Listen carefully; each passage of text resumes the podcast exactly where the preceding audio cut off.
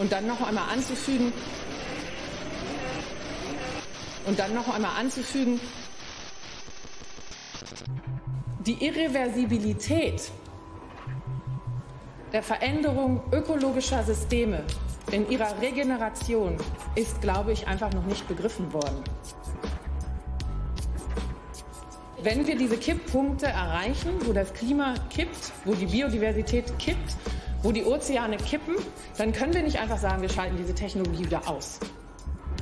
Und dann noch einmal anzufügen, die Irreversibilität der Veränderung ökologischer Systeme in ihrer Regeneration ist, glaube ich, einfach noch nicht begriffen worden. Und das World Economic Forum schreitet ja inzwischen voran, wo ich mich auch wirklich frage, wenn die CEOs und wirtschaftlichen Entscheider dieser Republik und der Welt inzwischen sagen, die Top 6 globalen Risiken sind fünf ökologisch und das sechste Massenvernichtungswaffen. Und dann noch einmal anzufügen, die Irreversibilität der Veränderung ökologischer Systeme in ihrer Regeneration ist, glaube ich, einfach noch nicht begriffen worden. Wir haben komplett veränderte Lebensgrundlagen für die Menschheit, für die nächsten Generationen. Und das wird in keiner ökonomischen Kalkulation adäquat berücksichtigt. Das ist nicht mal planbar oder prognostizierbar. Und dann noch einmal anzufügen, und dann noch einmal anzufügen, einen wunderschönen guten Abend. Herzlich willkommen zu einer neuen Ausgabe 2045 bei Design or Disaster, der Livestream-Podcast zur Klimakatastrophe. Und bevor ich unseren besonderen Gast begrüße, begrüße ich einerseits unsere Community. Äh, herzlich willkommen, ihr Lieben. Ihr seid heute wieder mit dabei, könnt uns Fragen stellen und vor allen Dingen unserem Gast, den ich gleich vorstelle. Aber bevor ich das tue, stelle ich natürlich auch nochmal äh, den Co-Host dieses Formates vor, der wunderbare Jens Brodersen. Hallo Jens. Ja, hallo Patrick, hallo Community. Freut mich, dass wir hier sind. Wir hatten jetzt ja drei Wochen Durststrecke, aber dafür werden wir diesen Monat auch drei Sendungen haben. Und ähm, also von daher, wir holen das alles wieder auf. Und heute haben wir einen echten Knaller. Patrick, wen haben wir denn heute mit dabei? Ja, wir begrüßen recht herzlich Professor Dr. Guido Große. Und er ist Leiter der Sektion Permafrostforschung am Alfred Wegener Institut. Das ist, so wie ich das richtig verstanden habe, ein Teilbereich des Helmholtz-Zentrum für Polar- und Meeresforschung. Habe ich das richtig gesagt? Hallo. Fast ganz richtig. Ist ein bisschen kompliziert. Hallo und schönen guten Abend. Was, was war denn daran nicht ganz richtig? Ähm, das Alfred-Wegener-Institut ist tatsächlich das Helmholtz-Zentrum für Polar- und Meeresforschung. Es ist nicht nur ein Teil davon, es ist das, das eigentliche Zentrum. Wir sind Teil eines größeren Helmholtz-Netzwerks aus verschiedenen Instituten. Ja. Sehr gut. Und soweit ich weiß, ist ja das ein, ein großer ähm, wissenschaftlicher, ja, wie kann man das sagen, Verbund, Forschungseinrichtung, Forschungsnetzwerk? Wie würdest du das so beschreiben? Wie, wie kann man sich das vorstellen? Also die Helmholtz-Assoziation, die ist natürlich eine große Gesellschaft verschiedener Institute, die hat verschiedene Fachbereiche und wir gehören zu dem Fachbereich Erde und Umwelt. Und mhm. in dem Bereich Erde und Umwelt gibt es mehrere Institute und eins davon ist das AVI, das Alfred Wegener Institut. Und wir konzentrieren uns tatsächlich auf die Polar- und Meeresforschung. Das heißt, wir mhm. untersuchen die Polregionen, Norden und Süden, aber auch die Meeresregionen global. Mhm. Sehr schön. Da ist jetzt natürlich jetzt die spannende Frage, weil so ein Beruf findet man wahrscheinlich nicht alle Tage. Von daher ist so die, die Frage an dich, wie bist du eigentlich äh, Meeresforscher geworden und wie kann man sich das so vorstellen? Was tut man da? Genau, also ich bin Polarforscher. Ähm, ich habe ursprünglich Geologie studiert. Ähm, mhm. Ich habe mich schon immer für Naturwissenschaften interessiert, schon als kleiner Junge und ähm, wollte eigentlich eher in die warmen Gefilde und habe mich für Botanik und alles Mögliche interessiert, die Tropen, den tropischen Regenwald und hatte dann aber im Studium oder vor dem Studium eigentlich ja entschieden, Geologie, das soll es dann sein. Und während des Studiums, was ich in Freiberg gemacht habe, an der Bergakademie, ähm, hat sich dann ergeben, dann für meine Diplomarbeit äh, in die Arktis zu fahren, äh, einer echten Expedition teilzunehmen. Das ist natürlich ein Traum ähm, für, für einen Studenten äh, in dem Alter. Und das habe ich wahrgenommen, die Chance, und bin damit eigentlich hängen geblieben bei der Polarforschung. Also mhm. eher ein Zufall, wie es dazu gekommen ist, aber ähm, ja, lebensverändernd dann für mich. Und das machst du ja jetzt schon einige Jahre. Ähm, ja, das war 1999 diese erste Expedition zu den ah, Neusibirischen ah, Inseln. Also vor über ja, 20 Jahren, 24 Jahre jetzt mittlerweile her. Ähm, also eine ganze Weile bin ich jetzt schon dabei äh, mhm. in der Polarforschung und tatsächlich auch in dem Bereich Permafrostforschung, mhm. den es ja heute auch gehen soll. Wie kann man sich jetzt so, so eine Expedition vorstellen? Also wie, wie läuft das ab? Was gehört da alles dazu? Ich nehme an, da gibt es eine gewisse Vorbereitung oder gibt es da feste Stationen, die man sucht? Wie lange ist es? Vielleicht kannst du so ein bisschen da mal mhm. erzählen, wie sowas ist. Expeditionen laufen sehr unterschiedlich ab tatsächlich. Also es gibt eine ganze Bandbreite verschiedener Arten von Expeditionen. Ähm, ich habe häufig an Landexpeditionen teilgenommen. Und da gibt es hau äh, hauptsächlich äh, Expeditionen, die in äh, in die Arktis gehen und dort an Stationen zum Beispiel stattfinden. Das heißt, es gibt einige äh, permanente Stationen oder nur sommerlich besetzte Stationen. Da gibt es dann eine gewisse Infrastruktur, die man nutzen kann, also kleine Gebäude zum Beispiel. Ähm, oder eben auch äh, Feldcamps. Das heißt, man baut ähm, für mehrere Wochen ein Zeltcamp auf und lebt dann drei Wochen, vier Wochen oder länger sogar im Zelt. ähm, und versucht dann seine Forschungsarbeiten dort zu machen, hat Laborzelt, ein Küchenzelt, ein Wohnzelt ähm, sehr abenteuerlich in der Regel, ja. Mhm. Wie viele Menschen sind da äh, quasi beteiligt? Das variiert auch, also kann so zwischen vier, ich glaube, das ist so eine Untergrenze, ähm, aus Sicherheitsgründen auch bis zu ja, 15 Leuten durchaus.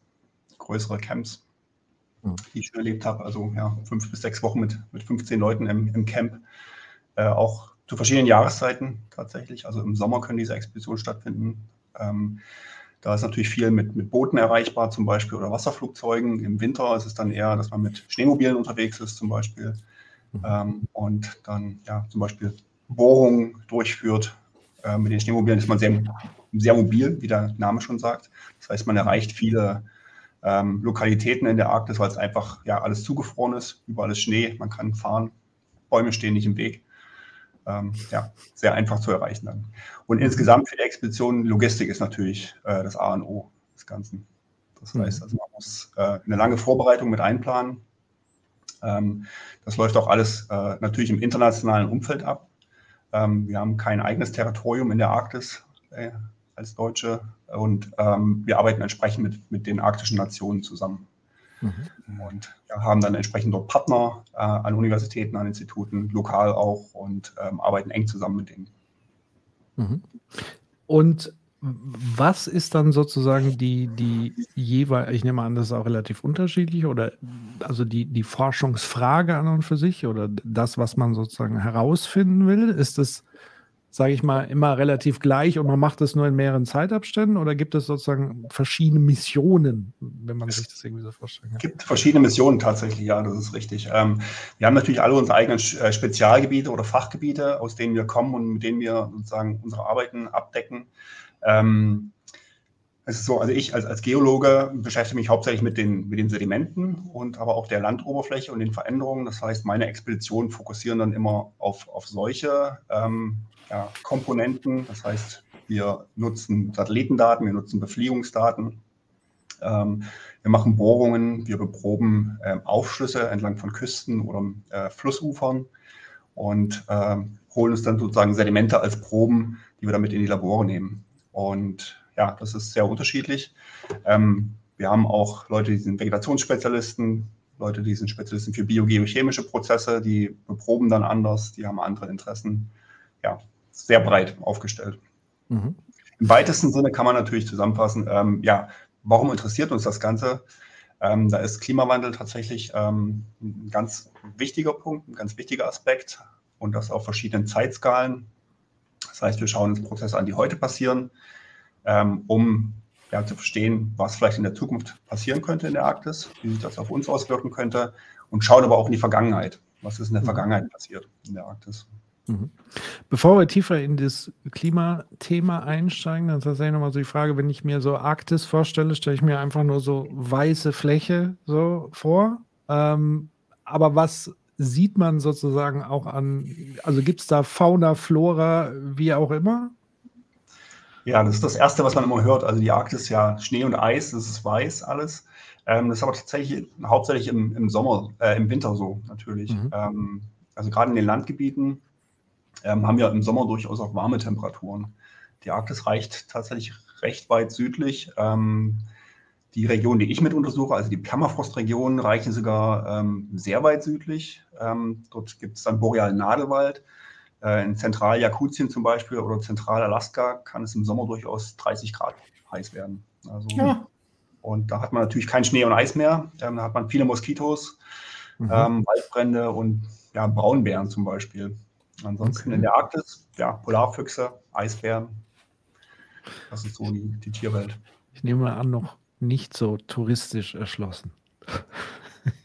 ähm, ja, noch nicht so. Das ist richtig. Ja. Also die Arktis auf jeden Fall noch nicht. Ähm, die weiter südlich gelegenen Regionen, da sind schon viel, durchaus viele Touristen unterwegs. Ja. Nicole hier im Chat schreibt, gibt es auch Eisbären? Ja, im Norden gibt es tatsächlich auch Eisbären. Ähm, also wenn wir Expeditionen im, im, Winter oder im Frühjahr machen, März, April ist eine ganz gute Zeit dafür. Hat man schon lange äh, Licht zum Beispiel, ist ja auch eine, ein Problem letztendlich im Winter, dass das Tageslicht fehlt. Das heißt, wir versuchen nicht im November, Dezember, Januar dort zu arbeiten, ähm, weil der Tag einfach viel zu kurz ist oder gar nicht da ist. Und wenn wir dann im März, April schon ganz viele Stunden Tageslicht haben, ähm, können wir zum Beispiel an der Nordküste Alaskas unterwegs sein und dort gibt es tatsächlich auch Eisbären, die dort ähm, zur gleichen Zeit unterwegs sind. Und ja, da muss man ein bisschen aufpassen, ein bisschen planen auch entsprechend. Hm. Das glaube ich. Sehen zwar kuschelig aus, aber kann mir vorstellen, dass genau. sie auch garstig werden. Am liebsten aus, aus weiter Ferne oder gar nicht. Jetzt hast du ja gesagt, du bist so 99 eingestiegen ähm, und um da so ein bisschen die Überleitung in, in diese ganze Klimathematik zu geben, war das damals auch schon ein dominierendes Thema oder schon irgendwie vorhanden oder ist es tatsächlich erst so die letzten ja, 10, 15 Jahre oder so? Ähm, das ist eine sehr gute Frage. Ja, also ich selber würde das so sehen, dass das Thema noch nicht sehr groß war. Also mhm. die, die Polarregionen haben natürlich viele Leute interessiert. Ähm, es gab, äh, das, das AVI gibt es ja auch schon seit den, den 80ern letztendlich. Ähm, und Polarforschung in Deutschland hat schon immer einen großen Stellenwert gehabt, aber das ist eher das wissenschaftlich getriebene Interesse gewesen. Dass sich die Polarregionen jetzt so rapide verändern, hat, glaube ich, dazu beigetragen, also das gerade in den letzten ja, zwei Jahrzehnten, dass das Interesse eben nicht nur rein wissenschaftlich ist, sondern tatsächlich auch ein gesellschaftliches Interesse äh, mittlerweile da ist. Ähm, die Arktis verändert sich, also einige Studien sagen mittlerweile drei bis viermal so schnell wie der Rest der Globus, ähm, also die Erwärmung, die mittlere Erwärmung. Und das ist natürlich dramatisch. Da gibt es viele Prozesse, die in der Arktis stattfinden, aufgrund von Schnee und Eis und verschiedenen Rückkopplungsmechanismen, die sich einfach verstärken und deswegen mhm. stärker auf die Erwärmung auswirken. Mhm. Und das ist natürlich jetzt eine sehr spannende Sache auch. Ja. Dann versuchen wir doch mal das Thema so ein bisschen ähm, aufzudröseln, mal, mal, da reinzukommen. Und äh, du hast ja schon gesagt, Permafrost-Forschung oder generell Permafrost. Was kann man sich darunter vorstellen? Also was ist Permafrost eigentlich? Mhm. Also Permafrost ist ein Teil der Kryosphäre der Erde. Und die Kryosphäre der Erde, viele Leute kennen die Atmosphäre natürlich, die Hydrosphäre sind die, die Meere, Ozeane, Flüsse und Seen. Die Lithosphäre, das ist das, worauf wir leben. Und die Kryosphäre ist der Teil der Erde, der sozusagen aus Schnee und Eis besteht. Und da gibt es die großen Eisschilde und die Gletscher. Da gibt es den Schnee, da gibt es das Meereis, ähm, Schelfeise in der Antarktis und den Permafrost. Und der Permafrost ist das Einzige, was äh, als Teil der Kryosphäre nicht rein über Eis definiert ist, sondern ist über die Temperatur definiert. Permafrost ist der dauergefrorene Boden. Und der kommt vor allem in der Arktis vor.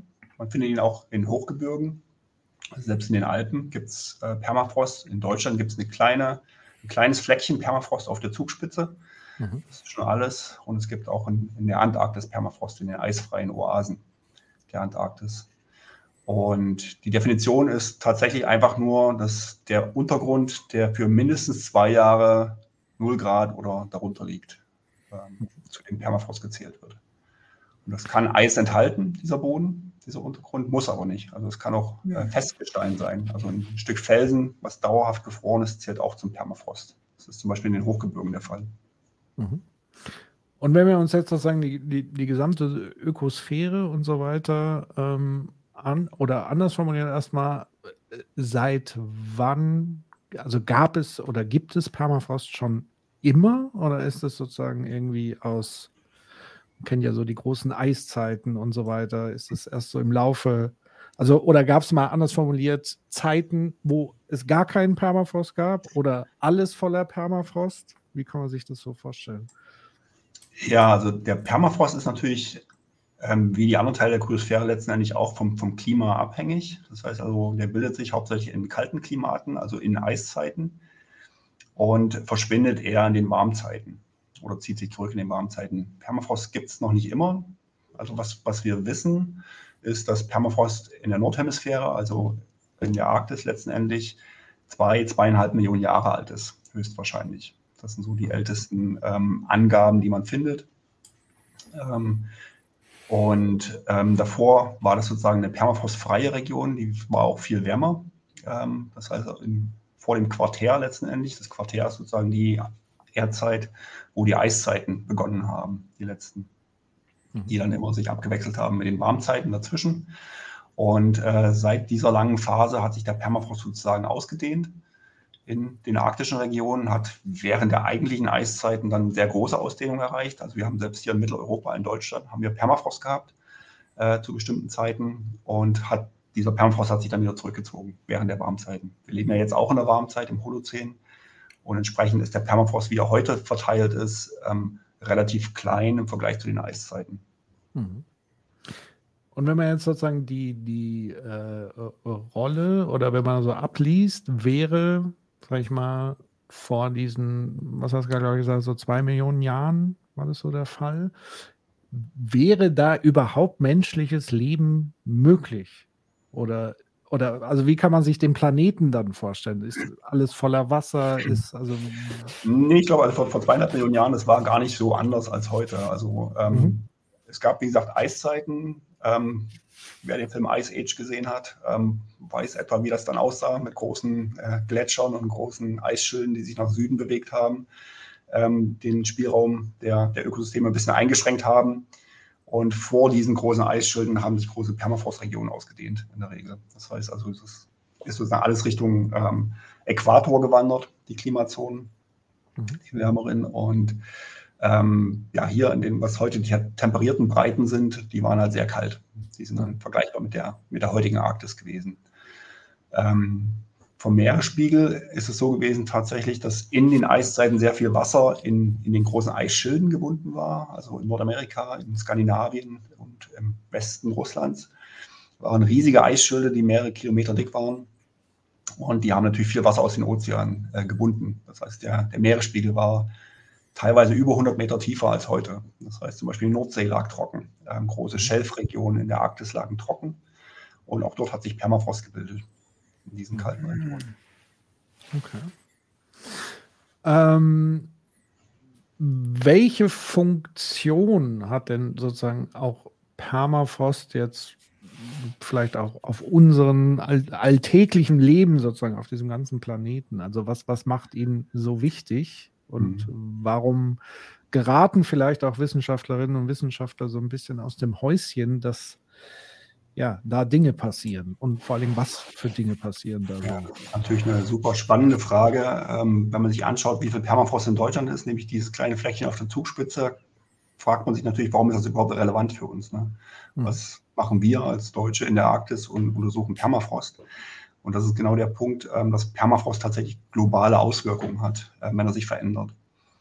Ähm, der Boden, der sozusagen gefriert, ist in der Lage, ganz viel ähm, organische Substanz zu speichern. Das heißt, die Pflanzen, die auf dem Permafrost wachsen, auf der aufgetauten Schicht im Sommer und dort verankert sind, wenn die absterben, werden die nach und nach in den Permafrost ein, eingefroren. Das mhm. heißt, durch Bodenablagerungen, Sedimentablagerungen werden die immer tiefer sozusagen in den Boden gelangen. Dort friert das ein und verrottet entsprechend nicht, diese organische Substanz. Und das ist genau das, was wir in vielen Permafrostregionen sehen, ähm, wenn wir dort Bohrungen machen oder wenn wir an, an der Küste sehr viele Meter oder Zehnermeter äh, Permafrost-Cliffs ähm, angeschnitten haben, dann können wir sehen, dass da sehr viel organische Substanz drin steckt, also alte Pflanzenreste, Tierreste. Ähm, man kennt vielleicht die, die Bilder von ähm, eingefrorenen Mammutkadavern mhm. die aus dem Permafrost fallen oder ähm, Pferdereste, Bisons und so weiter. Das ist halt auch alles sehr gut ähm, erhalten. Und das ist ein deutliches Anzeichen dafür, dass diese organische Substanz eben durch die Temperatur, durch das Gefrorene, äh, nicht verrottet. Das ist also eine Art Tiefkühltruhe der Erde, was wir da haben, und das über sehr große Regionen hinweg. Also die mhm. Permafrostverbreitung heutzutage, ähm, wir sprechen von einer Region, die etwa 23 Prozent der, der Nordhalbkugel bedeckt. Also ein Viertel etwa oder fast ein Viertel. Und in dieser Region ähm, gibt es etwa, ja, Schätzung zwischen 13 und 17 Millionen Quadratkilometern Permafrost tatsächlich. Okay, krass. Und kann man davon ausgehen, dass dieses 23 Prozent Nordhalbkugel im Permafrost, ähm, dass das überall diese Einschlüsse von organischem Material hat? Nicht alles tatsächlich, also weil ich äh, ja auch schon sagte, dass ein Teil des Permafrosts eben kein Eis enthält oder kein Kohlenstoff, zum Beispiel mhm. Festgestein sein kann in den Hochgebirgen. Aber dennoch gibt es riesige Regionen, also die ganzen Tiefländer in Sibirien, äh, Nordsibirien, Zentralsibirien, in Alaska, in Kanada. Es gibt große ähm, Torfregionen, Torfmoore, die gefroren sind tatsächlich. Also es betrifft viele, viele Millionen Quadratkilometer, die sozusagen diesen organikreichen, kohlenstoffreichen Permafrost enthalten. Mhm. Da gibt es ja auch diese, noch gefrorene Tiefkühltruhe sind, ja. Und da gibt es ja diesen Begriff von der Kohlenstoffbombe oder so, also dieses Szenario nach dem Motto, was passiert, wenn es irgendwie dann schmilzt, dann irgendwann taut und dann weiter aufsteigt. Das wird dann wahrscheinlich ja in Schritten geschehen, also so, dass es so verschiedene Phasen der Dynamik dann annimmt. Ähm, mhm. hat mal irgendeiner abgeschätzt, über wie viel Methan wir da so sprechen? Also gibt es da überhaupt irgendwie Forschung zu? Das ist natürlich die genau äh, die, die Kernfrage, der Hauptgewinn, den man hier versucht, sagen als Wissenschaftler auch zu verstehen. Ähm, was passiert mit all diesem Kohlenstoff im Permafrost? Also, um mal eine Zahl zu nennen, wir gehen davon aus, dass etwa 1400 bis 1600 Milliarden Tonnen Kohlenstoff im Permafrost gespeichert sind. Klingt total abstrakt. Ne? Also mit der Zahl kann man erstmal gar nichts anfangen. Und wenn man das mit, der, mit dem Kohlenstoff in der Atmosphäre vergleicht, wir haben etwa 880 Milliarden Tonnen Kohlenstoff in der Atmosphäre. Das heißt also, im Permafrost selbst haben wir durchaus mehr als doppelt so viel Kohlenstoff gespeichert, wie wir derzeit in der Atmosphäre haben. Das ist also eine lang, langfristige, viele Eiszeiten hinweg äh, funktionierende Senke für Kohlenstoff sagen wir auch dazu. Das heißt, es entfernt Kohlenstoff aus der Atmosphäre, weil die Pflanzenreste, die ja den Kohlenstoff aufnehmen, aus der Atmosphäre sozusagen eingefroren werden und entsprechend ähm, wird es gespeichert. Dann ist es ja quasi nicht mal mehr ein Kipppunkt, sondern dann ist es ja, also das ist ja Brandbeschleuniger. So, ne? Also dieses von wegen, ja, dann kommt dann halt irgendwie ein Mount, das dann irgendwie zu diesem, aber das, was du jetzt gerade Die große Frage ist tatsächlich, ist das so? Also wir wissen, ja. dass sehr viel dort gespeichert ist. Die Frage ist, wie schnell kommt das raus? Mhm. Wie schnell taut es auf? Ähm, wird alles von diesem Kohlenstoff umgesetzt dann von, von Mikroben? Und wie schnell gelangt es in die Atmosphäre? Und das sind genau die Forschungsfragen, die jetzt sozusagen brandaktuell sind. Ähm, in den ja, letzten zehn Jahren hat sich da sehr viel beschleunigt in diese Richtung in der Forschung, weil es als wichtiges Thema erkannt wurde. Und es ist tatsächlich so, dass ähm, ja ursprünglich, also ja, durchaus vor, vor zehn, zwölf Jahren mit diesen, dieser Idee einer, einer Kohlenstoffbombe, einer Methanbombe tatsächlich natürlich erstmal die Medien auch erreicht wurden, aber auch sehr viel Wissenschaft angestoßen wurde, weil erkannt wurde, okay, da, da schlummert was, wo wir nicht wissen, ist das wirklich brandgefährlich? Ist das ganz schnell gefährlich oder ist es nur, nur langfristig gefährlich? Mhm. Dass es sich sozusagen auf das Klima auswirkt, äh, wissen wir. Das hat sich sozusagen auch in der Vergangenheit gezeigt. Also in Studien, die, die untersuchen, wie sozusagen sich die Permafrostregionen nach der letzten Eiszeit zum Beispiel verhalten haben, kann man auch sehen, dass hier aus dem Permafrost tatsächlich ein Beitrag des Kohlenstoffs in die Atmosphäre gelangt ist. Mhm. Hier gibt es schon die erste äh, Spezialistenfrage. Also die eine Frage hast du ja gerade schon so ein bisschen beantwortet. Da war die Frage, wenn im Permafrost nichts verrottet, ist es dann quasi mit Moor vergleichbar bezüglich der CO2-Speicherung? Würdest du wahrscheinlich sagen? Also grundsätzlich ist das ganz ähnlich. Ähm, beim Permafrost ist es natürlich noch tatsächlich gefroren. Und wenn man etwas friert, das weiß man selber, wenn man was in die Kühltruhe tut, dann ist es durchaus sehr, sehr lange haltbar. Ähm, mhm. Selbst ähm, wenn es eigentlich schon nicht mehr essbar ist, es verrottet halt einfach nicht. Mhm. Äh, bei einem Moor ist es so, das ist auch, ähm, wird erhalten durch ja, bestimmte chemische ähm, ja, Bedingungen in einem Moor, ähm, sehr sauer letztendlich und aber auch die Temperaturen, die sehr niedrig sind in, in Moorböden. Das erhält auch die, die organische Substanz und da kommt noch dazu, dass das Torfmoos letztendlich oder verschiedene andere Torfvegetationsarten äh, sehr schnell wachsen. Mhm. Ähm, die produzieren also sehr viel Kohlenstoff, der dann eingelagert wird. Mhm. Das ist im Permafrost in den arktischen Regionen der Tundra zum Beispiel nicht unbedingt der Fall. Das ist also sehr langsam wachsende Vegetation. Aber dennoch wird sehr, sehr viel Kohlenstoff gespeichert, weil das Zeug einfach nicht verrottet. Mhm.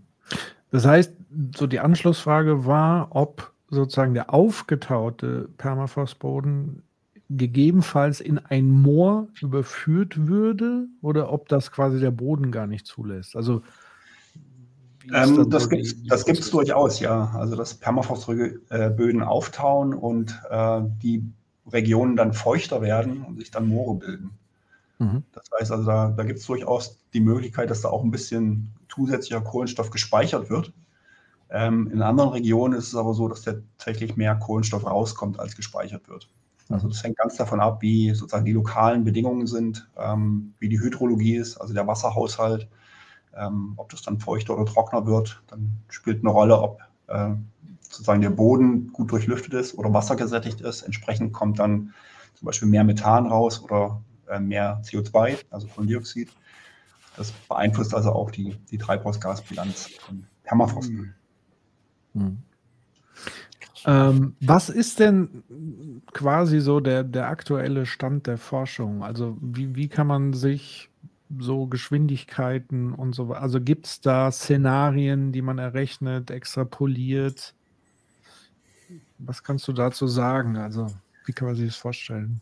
Ja, also von der Permafrost-Verbreitung ist es tatsächlich so, ähm, es gibt Szenarien, die Modelle beherrschen das ganz gut, äh, Permafrost zu simulieren und in die Zukunft zu projizieren ähm, weil es eben Temperaturzustand der, des Untergrundes ist letztendlich. Äh, wenn man da die passenden Klimamodelle hat, kann man sozusagen auch Modelle für den Untergrund antreiben damit ähm, und vorhersagen, wie verhält sich die derzeitige Permafrostverbreitung in der Zukunft. Und ähm, da können wir jetzt schon absehen, dass unter den jetzigen Bedingungen, unter der Erwärmung, die wir jetzt schon haben, wir wahrscheinlich etwa 25 Prozent der derzeitigen Permafrostregionen verlieren werden bis Ende des Jahrhunderts. Mhm. Und in Extremfällen sozusagen bei Klimaszenarien, die auf eine sehr starke Erwärmung äh, hinweisen, ähm, kann es bis zu drei Viertel des Permafrostes sein, den wir verlieren. An der Oberfläche sozusagen, den obersten Metern. Mhm. Ja, und das ist sozusagen der Permafrost. Und die große Frage ist eben genau, wie viel Kohlenstoff steckt dort drin in diesen Böden, die dann auftauen und wie schnell wird er umgesetzt und wie viel kommt davon raus. Mhm.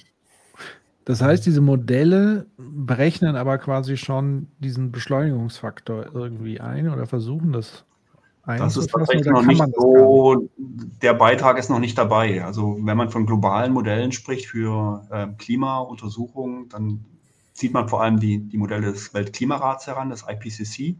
Mhm.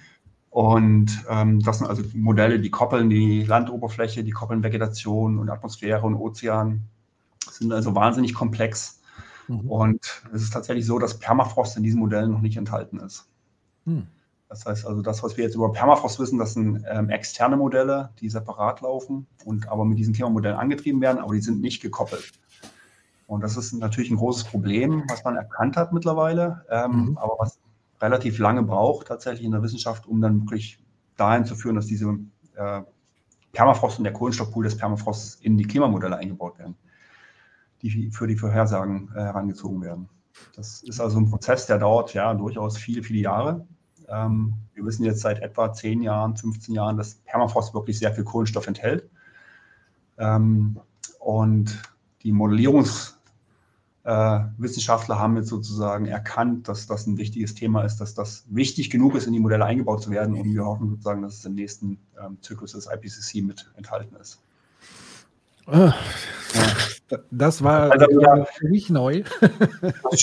genau, also wenn man sozusagen ähm, Politikziele formuliert, die auf diesen Modellen basieren, ähm, 1,5 Grad oder 2 Grad, ähm, und wie viel Kohlenstoff man noch als äh, Menschheit sozusagen emittieren darf, ist da leider der Permafrost noch nicht dabei und berücksichtigt. Das heißt, mhm. es kommt noch oben drauf und schränkt damit eigentlich ein, was wir tatsächlich noch ähm, emittieren dürfen. Wenn wir ja, bei diesen sein wollen. Ja. Genau, also einerseits das CO2-Budget und dieses auch ja im Prinzip der Verlauf der Szenarien, weil da ja auch eine Binnendynamik drin steckt. So, also mit jedem, also mit dem, was für Chunks wir da an Permafrost verlieren, treibt das ja auch noch weiter die ganze Sache an. So, ne? Also das genau, ist, ja. wenn man das mit einbezieht, würde das ja insgesamt wahrscheinlich ein bisschen anders aussehen. Krass. Ja. Ja, äh, sind wir wieder also, an, an, diesem Punkt, weil, weil tatsächlich ich, also A, dachte ich wirklich, das wäre schon mit in diesen, diesen Modellen drin. Ähm, könnte, also was man, man hört ja vieles sozusagen rund um ähm, diese Modellierung und so weiter und ich habe zumindest meine ich, korrigiert mich, wenn das anders ist, auch das Gefühl, dass sie sozusagen auch immer weiter nach oben korrigieren müssen, also dass es immer ein bisschen dann schlimmer wird, als es eigentlich vorher skizziert war, die Jahre vorher und so weiter. Kann das auch damit letztlich zusammenhängen, weil dieser Faktor letztlich noch nicht eingerechnet ist, aber dann doch so eine maßgebliche Rolle spielt? Oder also ich, ich kann mir noch nicht so die Dimension vorstellen, die dieser Faktor nochmal da zusätzlich reinbringen würde. Ja, also man versucht natürlich die Dimension schon ein bisschen abzuschätzen. Wie viel von diesen, also 1400 bis 1600 Milliarden Tonnen Kohlenstoff kann denn wirklich tatsächlich entweichen. Ein Teil davon ist sehr tief eingelagert, also tiefer als drei Meter. Ähm, zum Teil kann das erreicht werden durch Erosion oder durch schnelle Tauprozesse, aber hauptsächlich betrifft es natürlich die, den Kohlenstoff an der Oberfläche, in den oberflächennahen Böden, zwischen ja, direkt der Oberfläche und drei Meter Tiefe. Und ähm, man kann relativ gut modellieren, wo die liegen, diese Böden und der Kohlenstoff. Und ähm, da gibt es tatsächlich Modelle, die jetzt, wie gesagt, eben noch nicht gekoppelt sind an die Klimamodelle, die können aber trotzdem Vorhersagen machen, wie viel davon vielleicht freigesetzt wird. Da gibt es natürlich noch große Unsicherheiten, aber man schätzt, dass es bis zu 0,3 Grad ähm, bis zum Jahr 2100 ausmachen kann. Hm. Und 0,3 Grad klingt natürlich nicht viel, aber wenn man insgesamt über 1,5 Grad spricht, dann ist es natürlich ein beträchtlicher Teil davon. Ne? Ja. Gibt es so ein Gesamtlagebild? Also so ein Gesamtlagebild nach dem Motto, hier ist schon so viel getaut oder da ist jetzt ganz gefährlich oder da kommt was ins Also gibt es so ein, so ein auf der, von der Nordhalbkugel so ein, so ein Ding, wo man einmal sehen kann, wie schlimm ist es? Ähm, ja, es gibt erste Ansätze dafür. Also Modelle können natürlich simulieren, in Jahresschritten letztendlich, ähm, wo sich der Permafrost zurückzieht, aber das sind erstmal nur Modelle. Ähm, es gibt neuere Modelle, die zum Beispiel auch Satellitendaten mit einbeziehen. Ähm, nun kann man Permafrost nicht direkt sehen, weil es eben unter der Oberfläche ist. Also es ist schwieriger, als jetzt Eisschilde direkt zu beobachten oder das Meereis direkt zu sehen. Ähm, aber die Satellitendaten liefern zum Beispiel Temperaturen der Oberfläche oder Feuchtigkeiten. Das kann dann mit in die Modelle einfließen und damit sind die Modelle genauer als ohne diese direkten Beobachtungen. Und ähm, da gibt es tatsächlich jetzt auch ähm, von der ESA zum Beispiel, der Europäischen Weltraumagentur, ähm, Modelle, die ähm, die Veränderungen in der Permafrostverbreitung zeigen können. Also für die letzten ja, 2003 bis 2017 zum Beispiel gibt es Karten ähm, für diese ja, 14 Jahres, 15 Jahresperiode, ähm, wo man durchaus sehen kann, dass in einigen Bereichen Permafrost verschwindet ähm, und das tatsächlich auch äh, am Boden nachweisen kann. Also das, zum Beispiel Westsibirien ist so eine Region, die relativ warm ist, wo sich der Permafrost sehr schnell zurückzieht. Zentralalaska ist so eine Region, äh, der Süden von Kanada ist so eine Region. Das heißt aber nicht, dass nur der Permafrost im Süden taut oder in den Randbereichen äh, der Permafrostregion, sondern es taut tatsächlich auch in der Hocharktis. Was erstmal verwunderlich ist, weil die natürlich immer noch die kälteste Region ist. Aber gleichzeitig ist es auch die Region, die sich am schnellsten erwärmt in der gesamten Arktis. Und es hängt damit zusammen, dass es verschiedene Rückkopplungsprozesse gibt. Wir sprechen von, von der arktischen Amplifizierung. Ein sehr kompliziertes Wort, also die arktische Verstärkung. Und die hängt vor allem mit ähm, Meereis und Albedo und Schnee zusammen. Das heißt, also wenn wir die Arktis erwärmen, äh, reduzieren wir sozusagen die Ausdehnung des Meereises und der Schneeverbreitung und damit reduzieren wir die weißen Flächen in der Arktis, was für eine verstärkte Erwärmung wieder sorgt. Also mhm. es ist ein Rückkopplungsprozess, der sich selbst verstärkt. Und das sehen wir vor allem beim Meereis ganz deutlich, dass sich ja in den letzten ja, mehreren Jahren, 10, 15 Jahren deutlich zurückgezogen hat ähm, mit sehr vielen ja, Maxima ähm, oder maximalen Eisverlusten letztendlich. Und das passiert eben in der Hocharktis, im Arktischen Ozean. Und die angrenzenden Landgebiete sind entsprechend besonders stark von der Erwärmung betroffen. Mhm. Und das ist das, oder sind die Regionen, wo der Permafrost sehr, an, sehr nah an der Oberfläche ist, sehr eisreich ist häufig und am wenigsten geschützt ist durch Vegetation oder durch äh, Torflagen zum Beispiel, die eigentlich den obersten Boden isolieren können. Und das ist eben in den südlichen Regionen der Fall. Da gibt es Vegetation drauf, da gibt es dicke Torflagen, das isoliert den Permafrost ein bisschen, deswegen können Erwärmungen dort nicht so schnell in den Boden eindringen. Aber ganz hoch im Norden ist das eben nicht so und entsprechend taut es da auch sehr schnell. Hm. Und das war ein bisschen unerwartetes, ähm, unerwartete Entdeckung, die man auch in den letzten Jahren erst gemacht hat. Mhm. Jetzt hast du, wir wissen ja, du hast äh, so ein paar äh, Folien vorbereitet. Vielleicht hilft es auch an der Stelle, sich so ein paar Dinge nochmal sichtbarer zu machen, so aus diesen Erzählungen, die du jetzt gerade ähm, quasi gemacht hast. Vielleicht kannst du da mal so ein paar passende Sachen uns zeigen, damit wir auch nochmal so ein ja. Bild vor Augen haben, um das nochmal zu verdeutlichen. Genau. Ja, ich würde einmal ein paar Folien zur Verbreitung des Permafrostes zeigen. Ich hoffe, ihr könnt das alle sehen. Ja. Ja, das ist sozusagen eine Karte des Permafrostes in der Nordhalbkugel. Also wir, wir, sehen im Moment noch deinen kompletten Folienüberblick. Ich weiß nicht, oh. ob du nochmal umschalten kannst. Ähm, versuch mal bei Bildschirm oder dann muss ich das nochmal probieren.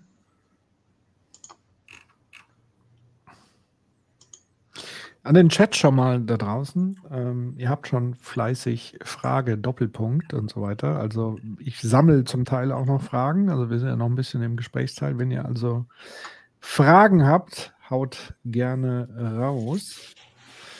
Es ist immer noch diese, äh, ah ja, warte mal klar. immer noch die, die Folienansichten. Ähm, Besser?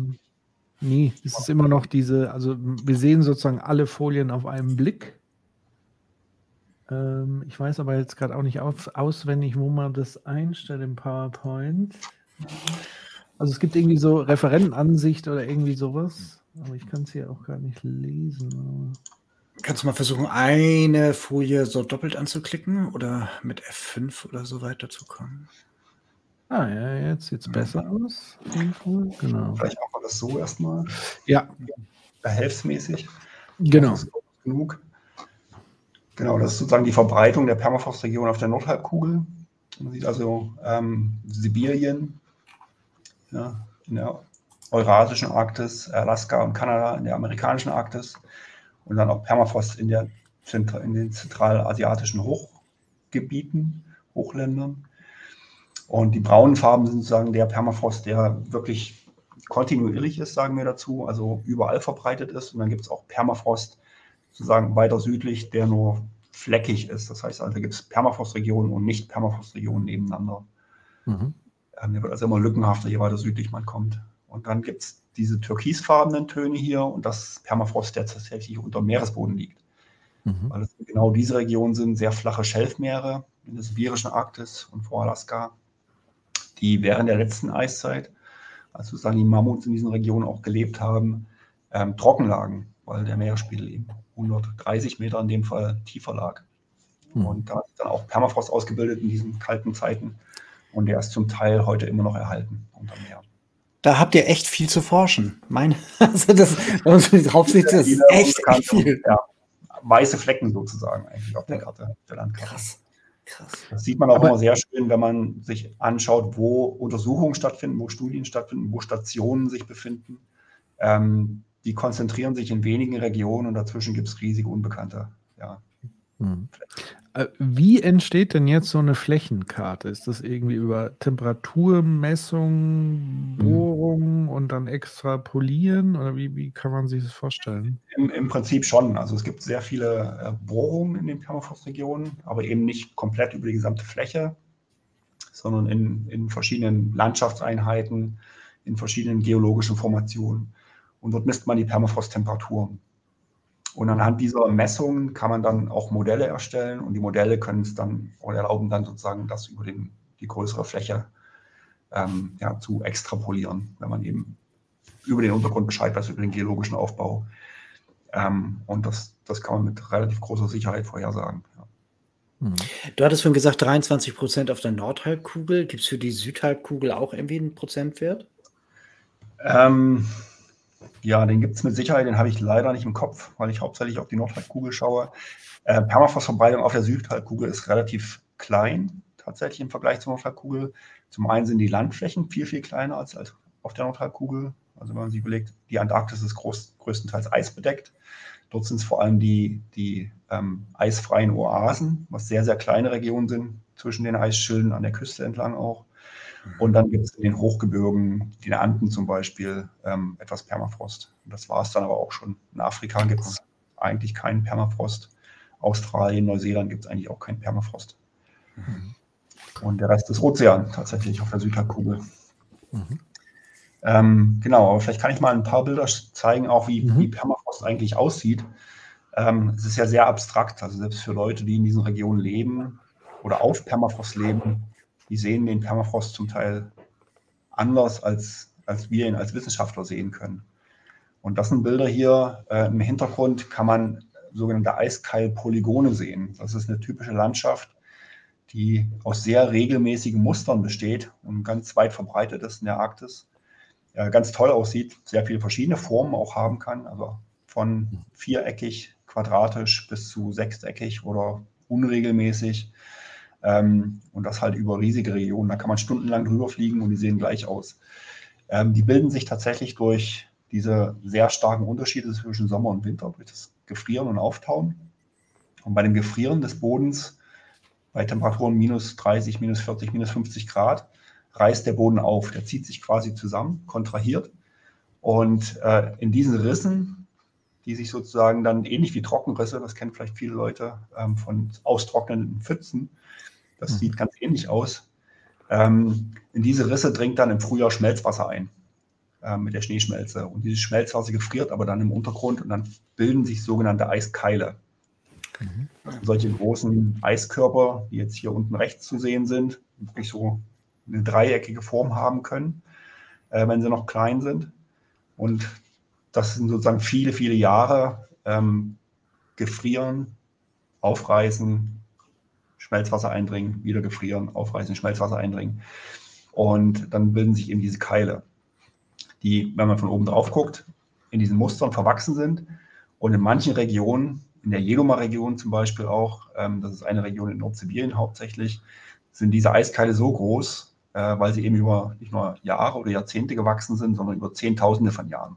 Die Region war quasi fast nie vergletschert ähm, und ist sozusagen immer wieder diesen Eiszeiten ausgesetzt gewesen, den sehr kalten äh, Frösten und hat dann Eiskeile gebildet, die jetzt hier wie eine massive Eiswand aussehen.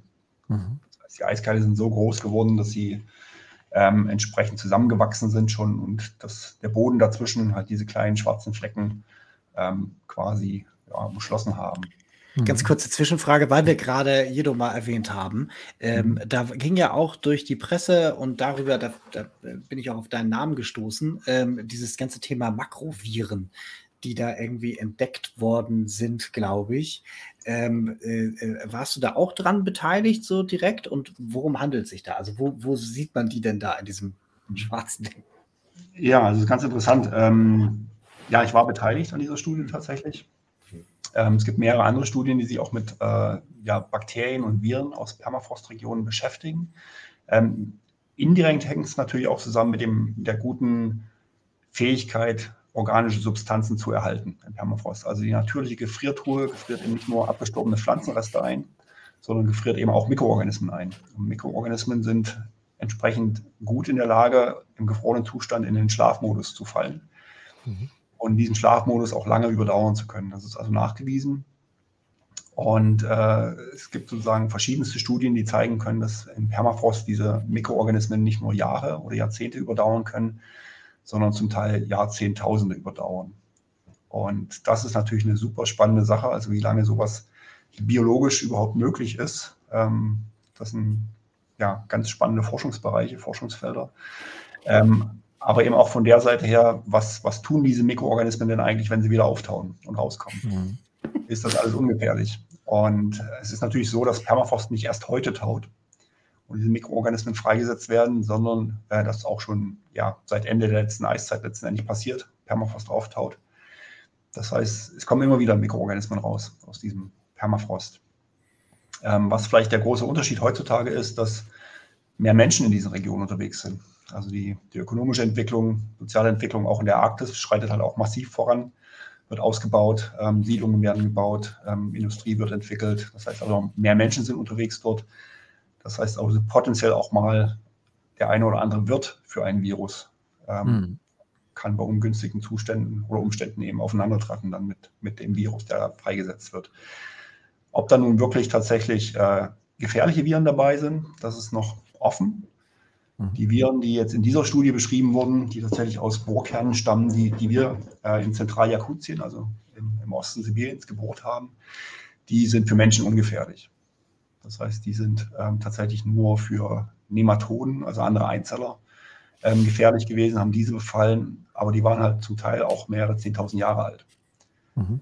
Und das ist natürlich eine, eine interessante Geschichte. Da ist auf jeden Fall noch mehr Forschung nötig, um zu verstehen, ja, was passiert dann eigentlich mit dieser ganz alten Lebenswelt, wenn die auf die, die moderne Lebenswelt trifft die ja quasi dann auch wieder, wie du ja schon richtig ausgeführt hast, also dadurch, dass äh, da sich schon einige Lebewesen in Form von Menschen tummeln und wir gleichzeitig so eine immense Mobilität haben mit Flugverkehr etc., ja. ist natürlich dann die Beschleunigung für solche äh, Mikroorganismen natürlich dann eine ganz andere, wie, weiß ich, vor tausenden Jahren. Genau, also das hat man ja jetzt äh, in den letzten drei Jahren auch ja, hautnah miterleben können, wie schnell sowas geht von der Verbreitung her. Und ähm, deswegen ist es eigentlich wirklich ein sehr spannendes Forschungsfeld. Ähm, aber das heißt, ihr habt sozusagen aus diesem Eis diese äh, Mikroben, also die, die, dieses Virus extrahieren können? Also wie kann man sich das vorstellen? Wird es dann aufgetaut und dann sieht man, okay, es ist noch aktiv? Oder wie, wie kann, also tatsächlich ist es so, dass wir vom AVI, wir haben diese Arbeiten nicht selbst gemacht, sondern ähm, wir haben uns hauptsächlich die, die Sedimente angeschaut und den organischen Kohlenstoff. Das ist sozusagen unser Spezialgebiet. Ähm, wir haben aber Proben an französische Kollegen weitergegeben, die sich tatsächlich mit, mit Viren beschäftigen und auch ähm, in, der, in der Erdgeschichte sozusagen Virenstämme anschauen und die genetische ähm, Entwicklung von Viren.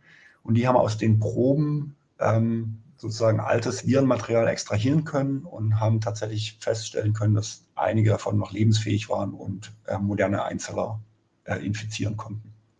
Okay. Ja, das, das ist im, im, im, Labor passiert, das sind natürlich Sicherheitslabore, ähm, aber die Viren, mit denen dort gearbeitet wurde, das sind keine, die tatsächlich Menschen befallen können oder, oder Säugetiere, sondern das sind wirklich Viren speziell, die auf, auf andere Einzeller äh, abzielen. Das, das heißt, klingt so ein bisschen. Aber, sorry, ja. Es klingt wie so der Beginn von irgendeinem Roland Emmerich-Film. Ja? also so ja. gefühlt hat man das Skript schon ein paar Mal gesehen. Deswegen, da kann man direkt dann anschließen, wenn man diese Nachricht hört. So, nicht? Also, ja, der unbedarfte Wissenschaftler, ne, der Genau, der dann so, oh Gott, wir müssen aufhören, genau. Ja, also das ist, das ist äh, spannend, dass es noch diesen, diesen Arc hat, weil das irgendwie so nach diesem Ganzen, wir wissen halt irgendwie, oh Gott, das ist irgendwie eine ganz schlechte Dynamik, in der wir da drin sind und das ist so die Cherry on top. So nach mhm. dem Motto, übrigens, wir haben ja so Viren, die 40.000 Jahre hier angefroren waren, wir wissen nicht, was damit los ist. Das ist halt irgendwie schon spannend. Ja. Ja, aber ich würde es wirklich nicht als das Hauptproblem sehen vom Permafrost, sondern das Hauptproblem ist tatsächlich, ähm, der Permafrost taut in vielen Regionen ähm, das Bild, was ich gerade gezeigt hatte, wenn man sich vorstellt, wie viel Eis da im Untergrund zum Teil drin steckt, dann ist das auch ein Riesenproblem für Infrastruktur auf Permafrostregionen und eben der Kohlenstoff, der dann eine globale Auswirkung hat. Das ist eigentlich unser Kernproblem. Also die Viren mhm. sind eigentlich, ja, in meinen Augen nicht wirklich ein Problem. Um das nochmal richtig klar zu machen und nochmal klar darzustellen, also wenn man sagt, du hast ja gerade gesagt, Permafrost taut sowieso schon immer, so. Mhm. Aber wie hoch ist jetzt wirklich der Beschleunigungsfaktor, den man die letzten mhm. Jahre mhm. feststellen konnte, tatsächlich? Ja, das ist ja eine gute Frage. Ähm, wie gesagt, Permafrost taut schon sehr lange. Wir hatten in Mitteleuropa Permafrost vor mhm. ja, 12.000 Jahren, vor 13.000 Jahren. Und der ist mittlerweile weg. Ähm, wir sehen teilweise noch Überreste von diesem Permafrost. Also wenn man in Norddeutschland, in Schleswig-Holstein unterwegs ist oder mit, mit kleinen Flugzeugen über die Landschaft fliegt, kann man tatsächlich noch solche Eiskalk-Polygonmuster erkennen. Mhm. Und das ist tatsächlich, ähm, sind die Überreste des Permafrosts, die sich sozusagen im Boden noch durchgepaust haben, ähm, durch Bodenfeuchte und Vegetationsunterschiede. Und in, in der Arktis sozusagen der Permafrost, der sich jetzt zurückzieht, ähm, wir können tatsächlich messen, dass sich das beschleunigt, ähm, diese Veränderung des Permafrosts. Also zum einen äh, haben wir eben diese Bohrlöcher, die in vielen Regionen der Arktis äh, installiert wurden. Dort sind Temperaturmessketten drin mit Sensoren, die quasi ähm, dauerhaft die, die Temperaturen aufzeichnen, an der Oberfläche in großer Tiefe. Und da hat sich tatsächlich gezeigt, dass der Permafrost sich sehr stark erwärmt, in allen Regionen global gesehen eigentlich. Und ähm, da gibt es eine Studie, die sagt, dass ähm, der Permafrost hat sich 0,3 Grad in den zehn Jahren zwischen, ich glaube, zwischen 2007 und 2016 erwärmt. 0,3 Grad klingt nicht viel, aber das sind auch nur zehn Jahre. Ähm, und wenn man weiß, dass der Permafrost äh, gerade in den südlichen Regionen knapp unter Null ist oder vielleicht minus ein Grad hat oder minus zwei Grad, dann ist das natürlich viel. Und wenn man dann die Jahrzehnte multipliziert, dann ist man ganz schnell dabei, dass der Permafrost in diesen Regionen verschwinden wird und selbst auch in der Arktis nicht mehr sicher ist. Hm. Also 0,3 Grad in zehn Jahren.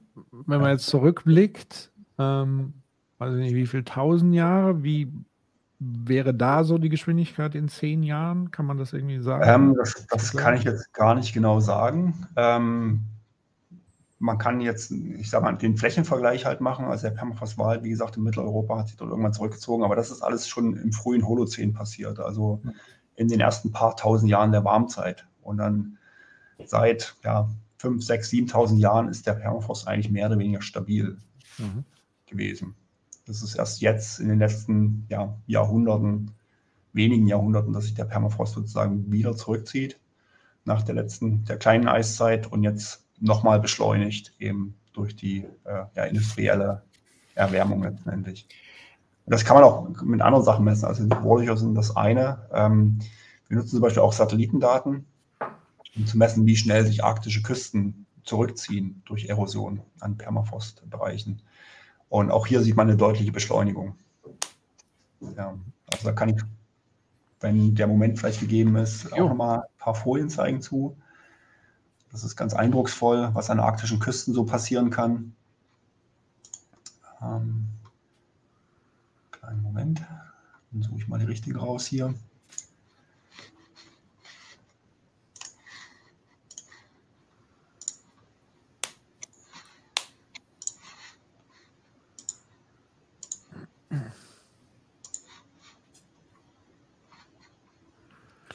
So, ich hoffe, man kann es sehen. Also Küstenerosion sieht so zum Beispiel aus, ähm, dass gefrorener Permafrost, also große Blöcke, dann abbrechen an der Küste. Das ist hier in Nordalaska.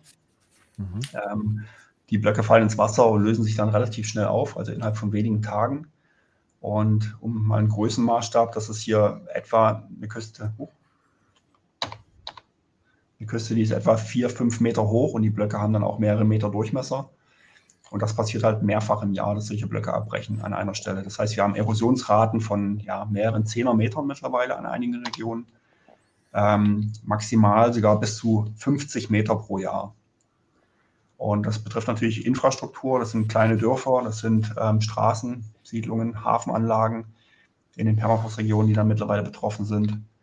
Und das betrifft vor allem die Küsten eben mit eisreichem Permafrost, die besonders schnell erodieren. Das ist eben in, ja, in Nordsibirien der Fall, aber auch Alaska und Nordwestkanada. Ich sage mal, in der europäischen Arktis, Skandinavien, auf Spitzbergen, Grönland, ähm, da ist das eigentlich kein Problem, weil dort die Küsten sehr stabil sind. Das sind hauptsächlich Festgesteinsküsten, die sich auch noch heben momentan, weil eben die Last des, der Eisschilde reduziert wurde mit dem Ende der letzten Eiszeit. Wir sehen da immer noch äh, den Effekt, dass sich so die Landoberfläche hebt. Und in den anderen Regionen ist es sozusagen umgekehrt. Mhm. Äh, da ganz kurz, also äh, das hat mir jetzt auch nochmal geholfen, weil ich weiß nicht, wie es, wie es euch so geht, also die davon wenig mitbekommen haben bisher. Ähm, weil ich ja mal davon ausgehe, naja, wenn da so Dinge abbrechen, das ist ja relativ okay, weil da sind ja wahrscheinlich kaum Menschen, aber hier ist ja richtig Infrastruktur im Spiel. Du sagst ha Hafen etc. Wohngebäude. Genau, also man, eigentlich kann man sagen, dass ein Großteil der arktischen Siedlungen tatsächlich entlang der Küste auch zu finden ist. Ähm, entsprechend ähm, sind die halt besonders gefährdet ähm, durch den tauenden Permafrost an der Küste, durch Erosion. Und es ist eben nicht nur der tauende Permafrost, der ein Problem ist, sondern auch das verschwindende Meereis. Ähm, das Meereis war halt lange Zeit sozusagen auch der Garant, dass die Küsten sicher und fest waren, weil sie eben eingefroren waren im Eis. Und das verschwindet gerade.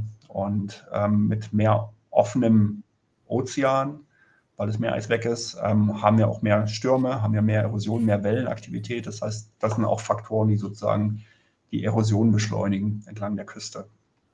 Und ich habe mal hier ein kleines, eine kleine Zeitserie von Kollegen, die in Nordwestkanada arbeiten. Die haben sozusagen sich alte Luftbilder angeschaut, ähm, haben die Erosionsraten gemessen. Zwischen 1955 und 1974 waren das 40 Zentimeter pro Jahr, nicht sehr viel.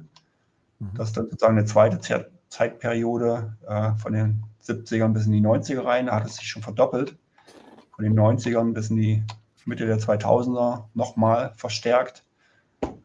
Das sind mhm. mittlerweile die frühen ja, 2000er bis 2000, Mitte 2010er Jahre.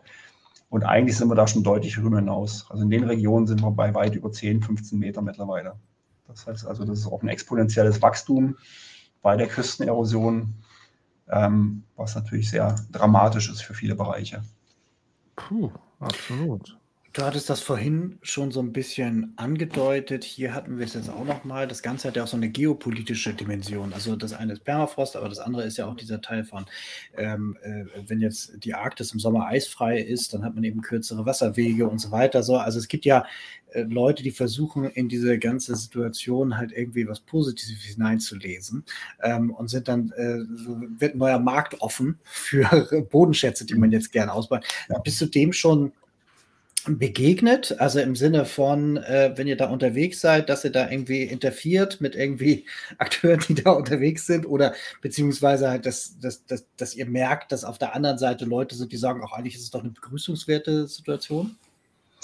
Also dem begegnet man natürlich immer wieder, also nicht nur in den Regionen, sondern auch bei uns. Ähm, wird halt gesagt, okay, dann verschieben sich halt die, die Klimazonen und dann kann man Landwirtschaft weiter nördlich betreiben und dann äh, wird das Meer eisfrei und man kann dann Schifffahrt betreiben, indem man die, die nördlichen Seerouten, die Nordostpassage, Nordwestpassage befahren kann. Das passiert, passiert tatsächlich. Also äh, es gibt eine ökonomische Entwicklung in diesen Regionen, die, die sich beschleunigt.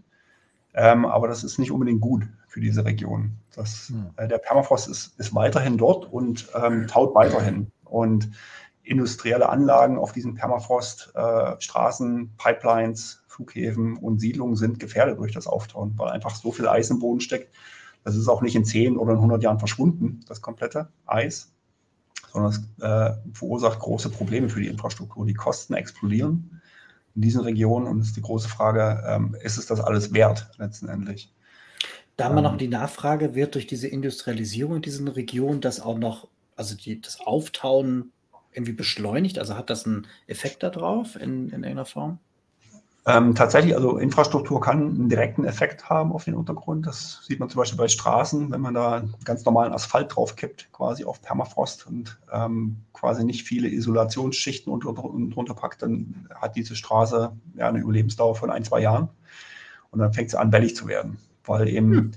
der Asphalt besonders stark die, die Sonne, Sonnenwärme quasi auf den Untergrund abgeben kann und dann entsprechend unten drunter der Permafrost taut, das Eis schmilzt und dann das Eis ist unregelmäßig verteilt und entsprechend ist das ein Problem für jede Infrastruktur, die oben drauf steht.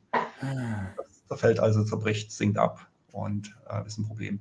Man kann aktiv dagegen arbeiten, da gibt es Lösungen, aber das sind immer nur lokale Lösungen. Also man kann den Untergrund kühlen, aktiv oder passiv. Das wird zum Beispiel bei Pipelines gemacht. Ähm, das sogenannte Thermosiphons nennt sich das. Das sind aktive oder passive Kühlsysteme, die entlang der Pipeline dann im Boden stecken und den Untergrund auskühlen und gefroren halten. Aber das kann natürlich auch nur so lange äh, gut gehen, solange das Klima halbwegs, hm, ich sag mal, im heutigen Maßstab ist. Wenn es sich doll erwärmt, dann wird das immer aufwendiger und immer kostenintensiver. Mhm. Aber das kann man nicht für, für ganze Städte machen oder für, für ganze ja, Straßennetzwerke. Mhm gehe ich recht, in der Annahme, dass, also angenommen, wir würden sowas wie die Notbremse jetzt irgendwie ziehen und irgendwie CO2 angenommen komplett runterfahren, dann nehme ich ja an, wird das Tauen ja eine ganze Weile weitergehen. Gibt es dahingehend irgendwie Modellrechnungen, was das für Auswirkungen jeweils hat? Oder hat es damit zu tun, dass es noch nicht in diesen Gesamtmodellen irgendwie mit drin ist? Ja, das ist ein bisschen schwierig vorherzusagen, ähm, tatsächlich, weil es eben noch nicht in diesen Gesamtmodellen mit drin steckt. Ähm, man kann abschätzen, wenn äh, sozusagen Klimaszenarien angenommen werden, die eine sehr geringe ähm, ja, Treibhausgasentwicklung einbeziehen. Also man fährt gegen Null äh, mit, der, mit, der, Emission. Ähm, dann verlieren wir trotzdem noch einen gewissen Prozentsatz der Permafrostregion. Mhm. Und das wird so auf die Größenordnung ein Viertel geschätzt ähm, mhm. der Region. Das ist sozusagen eigentlich schon ein, eingepreist. Da können wir relativ wenig machen. Aber wird quasi sozusagen, ich nehme an, die, die Beschleunigung wird abnehmen, also die Geschwindigkeit? Oder? Beschleunigung wird abnehmen, genau. Also das ist was, ähm, es wird viel diskutiert, ob Permafrost auch eine Art Kipppunkt ist im Klimasystem. Mhm. Ähm, eben durch die große Menge Kohlenstoff, die dort gespeichert ist, ist das was, was mit einmal rauskommen kann und dann das ganze System über den Haufen wirft. Ähm, wir gehen momentan davon aus, dass es nicht wirklich einen, einen Kipppunkt gibt für Permafrost, sondern dass das eben ein graduelles ähm, Tauen ist, was eben zu einer graduellen Erwärmung führt. Das heißt aber auch jedes Zehntelgrad, was wir einsparen durch Vermeidung von Emissionen, ähm, industriellen Emissionen und fossilen Emissionen, sorgt auch dafür, dass wir Emissionen aus Permafrostregionen einsparen. Ja, leider ist es eben nicht so, dass wir ähm, eine Art Kohlenstofffilter auf den Permafrost setzen können und das, was dort rauskommt, irgendwo wegfiltern können oder raussaugen können und einspeichern können. Dazu ist die Region einfach viel zu groß. Hm. Also der, der, Hebel, den wir tatsächlich in der Hand haben, das sind die fossilen Emissionen. Mhm. Ähm, eine Frage, die wir, die wir hatten, ähm, kann man bereits vorhersagen, also erstmal musst du, glaube ich, erklären, was dieser Begriff ist. Also ich, sag, ich lese mal die Frage vor, kann man bereits vorhersagen, wann in etwa der nächste Blue Ocean Event in der Arktis stattfindet? Jetzt musst du mir natürlich erstmal erklären, was ist der Blue Ocean Event? Oh, da bin ich selber überfragt. Ah, okay. Das klingt nach Eisfreiheit, oder? Also im Sinne von im Sommer, oder? Wäre jetzt meine erste Interpretation. Vielleicht kann ja äh, Schröck, das, das kann natürlich sein, dass sozusagen ja, Blue Ocean Event das der erste eisfreie Sommer der Arktis vielleicht gemeint ist. Ja. Ähm, kann ja vielleicht nochmal nachlegen, der, der Fragesteller, was damit gemeint ist. Ich glaube, für ähm, Permafrost kann man das, wenn das sozusagen die Frage ist, ähm, kann man das, glaube ich, nicht ähm, abschätzen momentan. Also das, das liegt noch weit in der Zukunft. Also mhm. nach 2100 auf jeden Fall. Ähm, bin mir sicher, dass wir 2100 auf jeden Fall noch Permafrost haben werden. Der Permafrost zieht sich zurück nach Norden ohne in die Tiefe. Aber ähm, je tiefer der Permafrost liegt, desto schwerer wird es auch, ihn aufzutauen letztendlich. Mhm.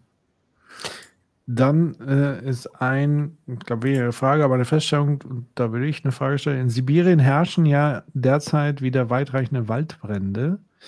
Nicht günstig, falls dort Permafrost herrschen sollte. Ähm, wie ist da der Zusammenhang zu sehen? Ja, das ist auch ein ganz spannender Mechanismus, der da äh, in Kraft treten kann, also ein Rückkopplungsprozess. Waldbrände oder auch Tundrabrände mittlerweile ähm, äh, werden mehr, sorgen dafür, dass sozusagen die, die Oberfläche, die Landoberfläche verändert wird. Also die Vegetation verbrennt. Wenn die sehr intensiv sind, diese Brände, ähm, können sie auch die, die obersten Bodenschichten verbrennen, die ja sehr organikreich sind. Das sind Torflagen, und wenn diese Torflagen und die Vegetation verbrannt sind, geht sozusagen ein Isolierungsfaktor verloren. Also diese äh, Torflagen und die Vegetation sorgen auch dafür, dass sozusagen die sommerliche Wärme nicht so gut in, in den Permafrost eindringen kann und den auftauen kann.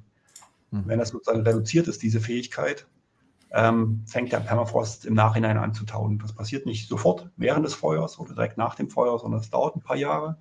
Da gibt es ein paar sehr gute Studien detailliert dazu die zeigen, dass sozusagen ab so drei, vier Jahre nach dem, nach dem Feuer die ersten Tauerscheinungen ähm, zu sehen sind, wo der Permafrost sich sozusagen nach unten zurückzieht, weil einfach das äh, thermische Gleichgewicht an der Oberfläche gestört ist und ein ganz anderes ist, als es vorher war, als der Permafrost noch stabil war. Mhm. Und ja, mittlerweile gibt es eben diese riesigen Waldbrände in vielen Regionen. Wir haben von den Hitzewellen gehört, die in Sibirien im Norden in den, den arktischen Städten 30 Grad oder mehr ähm, erzeugt haben im Sommer, ich glaube 2021, 2022 zum Teil. Und entsprechend große Regionen ähm, beeinflusst haben. Mhm. Aber man hat noch keine genauen Zahlen dafür, was das jetzt tatsächlich für den Permafrost bedeutet. Also da ist man aktiv dran in einigen Arbeitsgruppen. Mhm. Und ich nehme mal an, dass sozusagen diese Waldbrände auch gar nicht aktiv bekämpft werden. Also kann ich mir jetzt nicht vorstellen, sondern das brennt so die ganze Zeit vor sich hin. Ja, wie kann ich, glaub, glaube, hier kommt ins Spiel, dass man sich schwer vorstellen kann, wie riesig diese Regionen sind, wie groß diese Waldbrände zum Teil auch sind und wie weit entfernt die sind. Also man über Sibirien fliegt man sechs, sieben Stunden lang, ohne irgendwo auf eine Siedlung zu treffen. Hm. Ähm, das ist also extrem schwierig, da Waldbrände zu löschen. Die, die Ausmaße haben, die können wir uns hier in Deutschland gar nicht vorstellen oder in Mitteleuropa. Wenn wir hier von einem Waldbrand von einem Hektar sprechen, dann ist das wirklich eine, eine große Katastrophe. Ist natürlich auch dicht besiedelt hier, aber dort geht es um, um Zehntausende, Hunderttausende Hektar zum Teil, die dort mhm. auf einmal brennen. Das sind also ganz andere Dimensionen und das halt auch in sehr entlegenen Regionen. Waldbrände werden in der Regel, also in Alaska, Kanada oder auch Sibirien, nur in absoluter Siedlungsnähe äh, bekämpft. Mhm. Und danach häufig auch nur so, dass sie eben nicht in Richtung Siedlungen brennen, äh, weil man das gesamte Löschen zum Teil gar nicht ähm, schaffen kann. Mhm. Das, äh, das, ist ein Rückkopplungsmechanismus für Permafrost, den man auch nicht wirklich gut unter Kontrolle bringen kann, leider. Mhm. Wird wahrscheinlich nicht so 100% ein Fachgebiet sein, aber kann man irgendwie feststellen, dass diese Waldbrände eher zunehmen oder ist das schon immer so in dieser Dimension gewesen? Also man kann nachweisen, dass Waldbrände auch schon immer stattgefunden haben. Mhm. Ähm, man kann zum Beispiel aus Seeablagerungen in diesen Regionen äh, Sedimentkerne rausziehen und dann kann man in diesen Seeablagerungen ähm, zum Beispiel Kohlenstoff, ähm, also äh, Charcoal, ähm, man, ähm, Holzkohle. Mhm. Holzkohle, genau. Danke. ich ja das deutsche Wort gerade. Holzkohle kann man dort ähm, kleine Stückchen finden und die zählt man dann letztendlich, mhm. also winzige Stückchen ähm, unter dem Mikroskop letztendlich und man kann daraus bestimmen, zu welchen Zeitabschnitten ähm, in der Vergangenheit quasi Waldbrände stattgefunden haben. Also wenn dort Brände stattfinden, dann wird diese Holzkohlereste werden halt auch in, in Seen eingetragen durch Wind, durch äh, Oberflächenwasserabfluss. Und man kann Phasen finden, wo das vermehrt stattgefunden hat oder wo es gar nicht stattgefunden hat. Und anhand dieser Zeitreihen kann man tatsächlich herausfinden, ähm, wie sich das über lange Zeit über das gesamte Holozän zum Beispiel verhalten hat. Und es gab im frühen Holozän auch durchaus viele Waldbrände in Sibirien, aber man sieht deutlich, dass es sich in den letzten, zehn, äh, letzten wenigen tausend Jahren sozusagen auch beschleunigt hat und vor allem jetzt ähm, ähm, ganz doll Fahrt aufnimmt. Mhm. Das vor allem auch in den Tundra-Regionen, das ist besonders spannend, weil das ja eigentlich eher kalte, feuchte Regionen sind. Ähm, dort tauchen also sehr große Feuer auf mittlerweile, weil die, die Oberflächen äh, die Böden sehr trocken sind ähm, in manchen Sommern und auch sehr torfreich sind. Also da ist viel Material da, was brennen kann, wenn es dann einmal entzündet wird. Das sind häufig Blitze, also ganz natürliche mhm. Phänomene, die da eine Rolle spielen. Hm. Das heißt, auch da eine zusätzliche beschleunigende Dynamik was ja, ja. wiederum so ein, so ein Faktor ist. Und auch da werden ja wahrscheinlich gigantische Mengen CO2 und so weiter bei diesen Waldbränden freigesetzt. Ja, es gibt tatsächlich Abschätzungen, dass die großen Brände in Sibirien 2021 ähm, zum Teil Kohlenstoff freigesetzt haben auf der Größenordnung einer Industrienation. Ja. Mhm. Auf einen Schlag im Prinzip. Ja. Eine Frage aus dem Chat war, weiß die Politik das alles? Das ist auch eine super Frage. Wir versuchen natürlich viel von diesen Informationen irgendwo auch in die Presse zu bringen, in die Medien zu bringen. Ähm, äh, wir versuchen mit Politikern zu sprechen, ähm, indem wir ja, verschiedene Formate anbieten. Äh, Politiker haben auch hier zu Besuch an Zavi zum Beispiel. Mhm. Ähm, aber das ist natürlich nur ein Puzzlestück ne, im gesamten System. Und es ist eine sehr komplexe Geschichte, die man, Politiker haben wenig Zeit, ähm, die man dann versuchen muss, in wenigen Minuten reinpressen zu können. Mhm. Und das ist häufig sehr schwierig. Also was, was ich sozusagen als ähm, Wissenschaftler dann häufig sehe, ist, ähm, es gibt viele Bereiche, also gerade jetzt in der Polarforschung sehen wir halt sehr viel, wo sich Dinge beschleunigen, Prozesse, sei es das Abschmelzen des Grönland-Eisschildes, sei es das Verschwinden des Meereises, ähm, der Rückzug der, der äh, Schneegebiete. Und das sind alles Sachen, die passieren deutlich schneller, als Modelle angenommen haben. Das heißt also, unsere Modelle sind eigentlich sogar zu langsam eigentlich, um Prozesse einzubauen. Was wir beobachten können, ist viel schneller schon. Mhm. Die hinken also hinterher. Und das ist was, was wir ja zwar versuchen, auch Politikern nahezubringen, zu verstehen, was dort passiert. Und dass die Arktis eben nicht weit weg ist, ähm, sondern dass das, was dort passiert, auch uns direkt betrifft. Sei es der Meeresspiegelanstieg, weil eben die Gletscher und die Eisschilde schmelzen.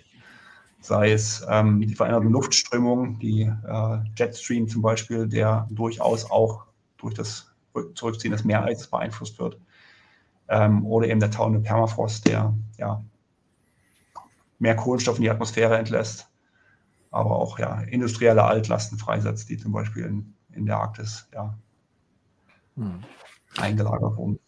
Da direkt die, die Anschlussfrage in Richtung Politik. Kommen auch PolitikerInnen aktiv auf WissenschaftlerInnen zu oder muss man ihnen das immer wieder anbieten und das sichtbar machen? Also.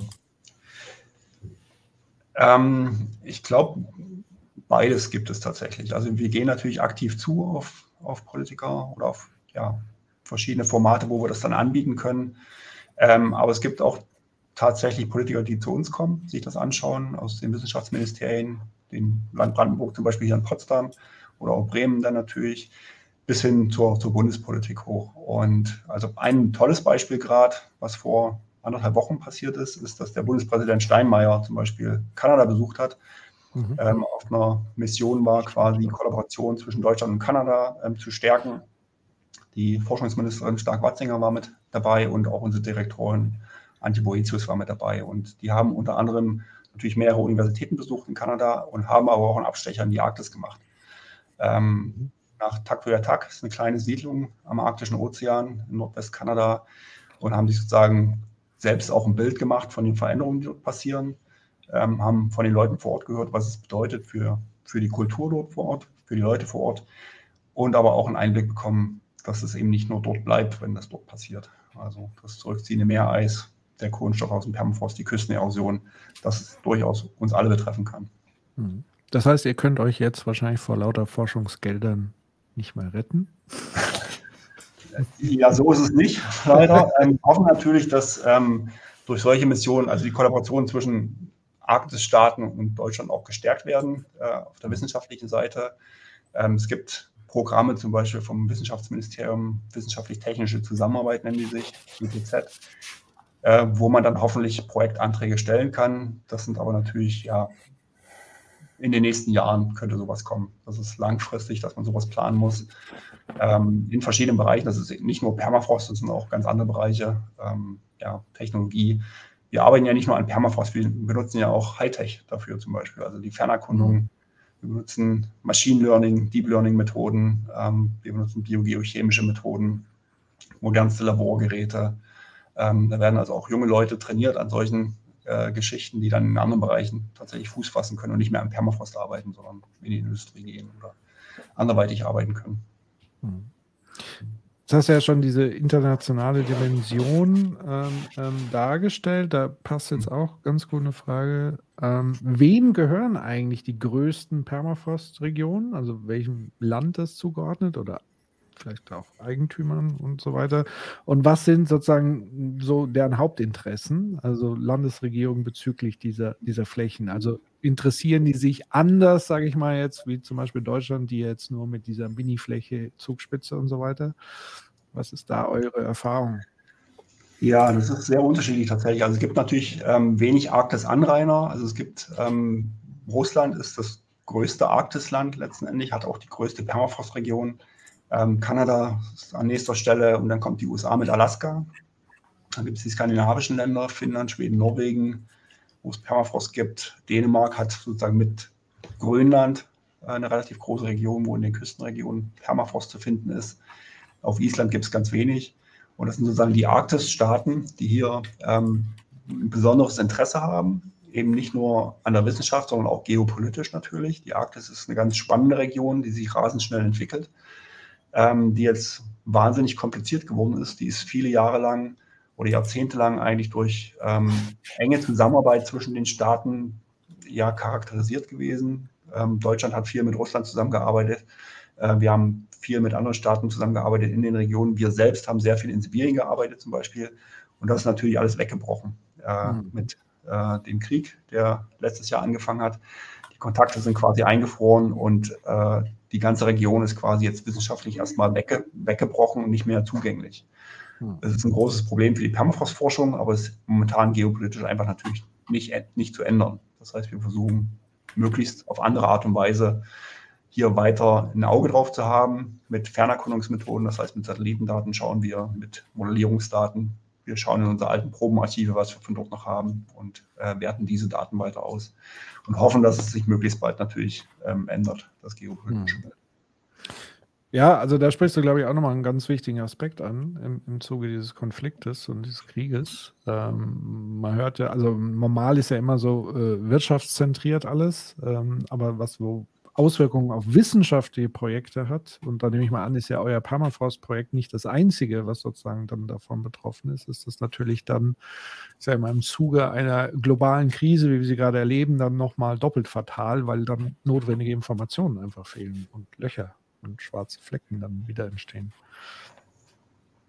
Ja. genau. Also es werden Datenzeitreihen zum Beispiel unterbrochen. Ähm, wir hoffen natürlich, dass russische Kollegen das irgendwo weiterführen können, aber wissen es einfach nicht. Also was da gerade passiert, haben keinen Zugang mehr. Daten werden auf jeden Fall nicht übertragen. Ähm, man wird sehen, was dabei rauskommt letztendlich. Ähm, hm. ja, lagern viele unserer Aktivitäten äh, nach Nordamerika um oder Grönland und Skandinavien. Hatten da vorher auch schon viel, viel Aktivitäten. Das heißt, wir bauen das aus äh, mit den Partnern dort und können viele Sachen die sozusagen wissenschaftlich interessant spannend sind, ähm, um zu verstehen, was jetzt mit dem Permafrost passiert, auch dort durchführen. Hm. Ähm, ich hätte direkt einen Punkt. Ja. Ähm, Guido, ähm, mhm. wenn äh, du und deine Leute und die anderen Forscher, die da unterwegs sind, ja, also wenn es euch da nicht gäbe, die ihr da so ähm, die, die Kerne entnimmt und euch das anschaut und so weiter, wüssten wir ja gar nicht so viel. Also ihr seid ja direkt dran an dem, äh, dass ihr seht, da verunfallt sich jetzt noch ein Unfall im Unfall gerade. Das ist irgendwie mhm. doch irgendwie, also äh, was macht das mit dir? Ist das nicht ein Stück weit irgendwie äh, belastend, wenn du dann siehst, dass darauf jetzt politisch nicht so adäquat reagiert wird, wie man sich das wünschen würde? Ja, das ist natürlich ein ganz heißes Thema. Also ähm, ich würde sagen, mittlerweile belastet, belastet es mich auch. Ja ich bin viele Jahre eigentlich unterwegs gewesen, eher mit, mit rein wissenschaftlichem Interesse. Ähm, aber mittlerweile bin ich halt so lange an diesem Thema dran und habe viel mit eigenen Augen gesehen, über diese über 20 Jahre letztendlich, die ich da unterwegs bin, dass ich das eigentlich nicht mehr ignorieren kann und auch, auch den, die Größenordnung nicht mehr ignorieren kann. Ähm, und mir wegreden kann letztendlich, dass es ein rein wissenschaftliches Interesse ist, sondern es ist tatsächlich mittlerweile eine Größenordnung, wo ich weiß, es wird uns direkt als Gesellschaft beeinflussen, als Menschheit. Ähm, und es wird dazu beitragen, dass der Klimawandel sozusagen verstärkt wird. Und das macht natürlich auch was mit einem. Ja. ja. Äh, wie ist das so? Ähm, sind Kollegen von dir oder du manchmal so bei Scientists for Future oder so irgendwie unterstützt das irgendwie? Da haben sich um, also Wissenschaftler zusammengefunden, um das so also prominenter zu machen es gibt durchaus ähm, einige, die sich dort auch beteiligen, aktiv ähm, vom AVI, ähm, auch federführend sind in diesen Bereichen. Ähm, und ja, wir versuchen natürlich aktiv vor allem auch unsere Wissenschaft ja, bekannt zu machen und äh, sozusagen mit diesen wissenschaftlichen Argumenten zu überzeugen, dass das wichtig ist und dass wir ähm, bestimmte Schritte überdenken sollten, in welche Richtung es eigentlich gehen sollte. Wir sind natürlich keine Politiker in dem Sinne, aber wir sind natürlich Bürger, die auch eine Stimme haben und äh, vielleicht als Experten auch eine Stimme haben, die ähm, für bestimmte Themen halt mehr wiegen sollte.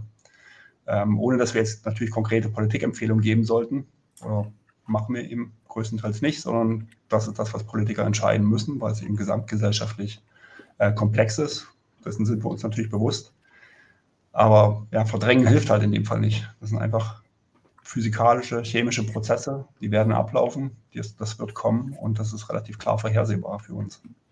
Mhm.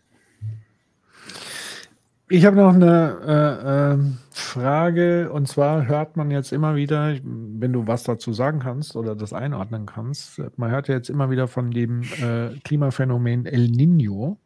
Mhm.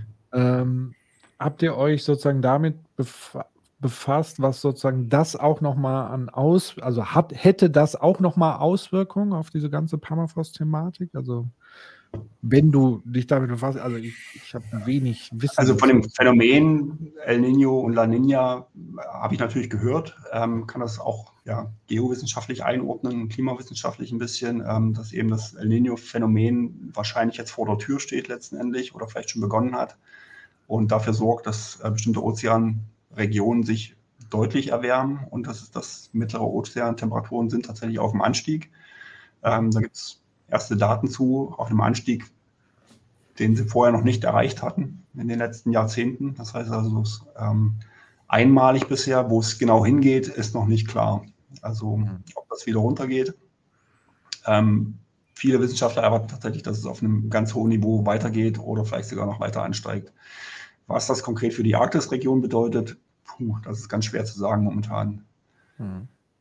Also, Aber es wird irgendeine Art von Effekt es wird also sicherlich einen Effekt haben, also weil es natürlich ähm, global Wettersysteme beeinflusst und die letztendlich auch sich auf die Arktis auswirken können. Ähm, hm. Wie das jetzt im Wechselspiel passiert mit verschwindendem Meereis und ähm, Meeresströmungen und Luftströmungen ganz konkret.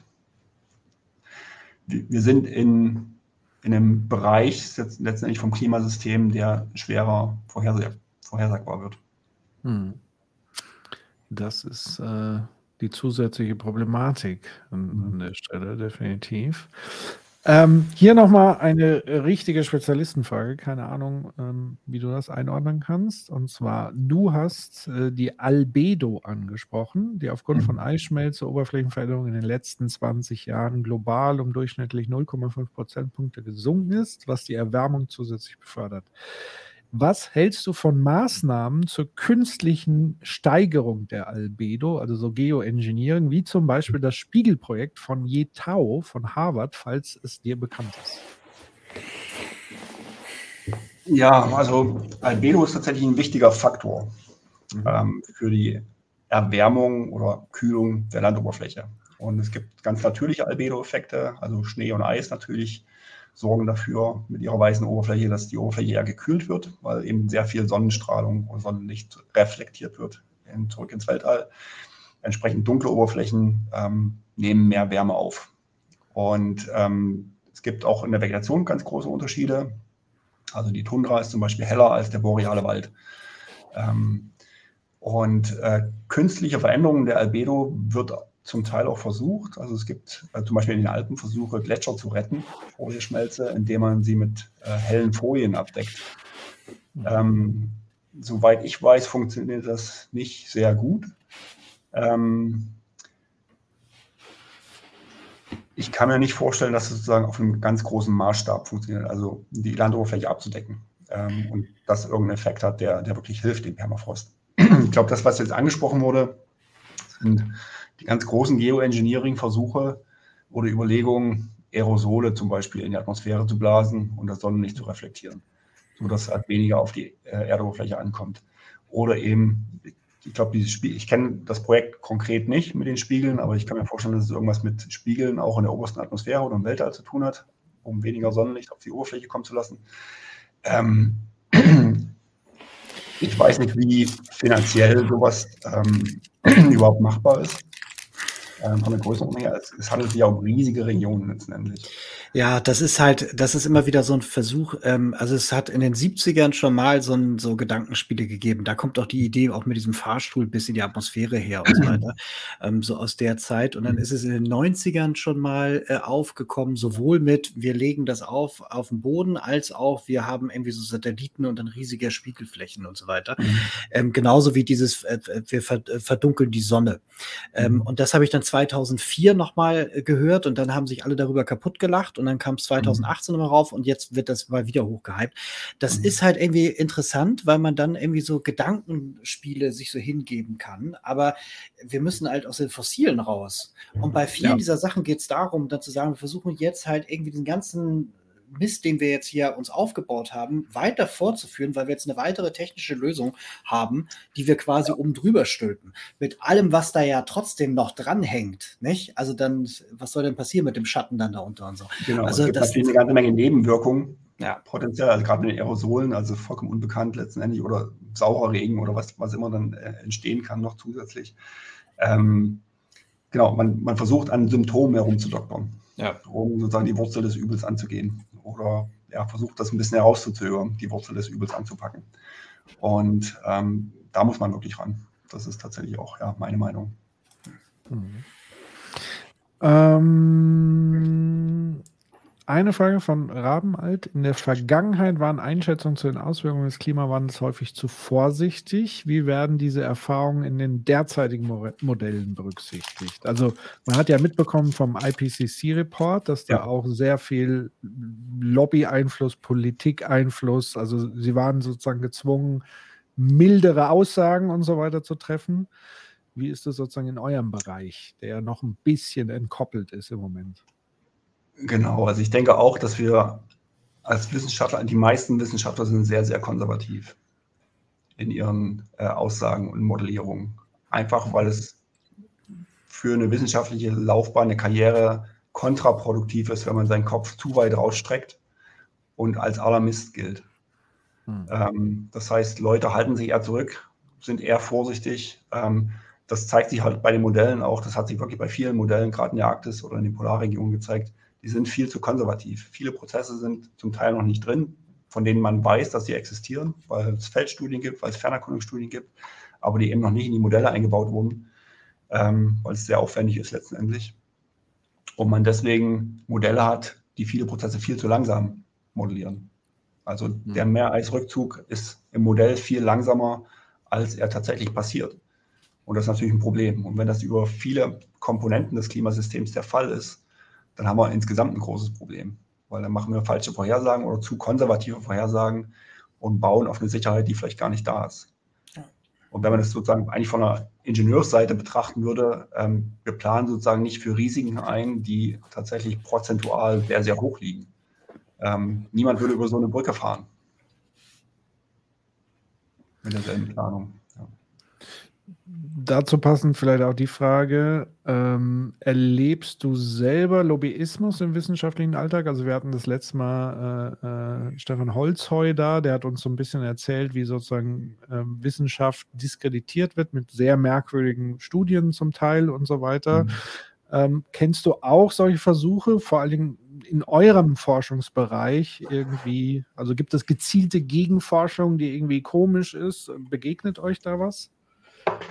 Ich sage mal, im Bereich Permafrost ist mir das noch nicht wirklich vorgekommen. Dazu ist es vielleicht zu klein und speziell oder noch nicht so auf dem Schirm gewesen von, von Lobbyisten, aber im, im Bereich der arktischen Klimaforschung oder gerade im, im Kohlenstoffkreislauf natürlich, also sowas gibt es. Ähm, dass da auch Sachen gehypt werden, ähm, wie man damit umgehen kann oder dass Permafrost gesichert werden kann oder ja natürliche Kohlenstoffsenken entstehen, die man noch verstärken kann, was aber ja zum Teil nicht möglich ist. Mhm.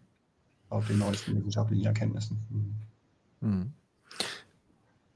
Dann kommen wir so ein bisschen vielleicht schon auf die Zielgerade. Wer jetzt noch äh, äh, brennende Fragen hat, äh, kann sie jetzt noch mal äh, reinhauen.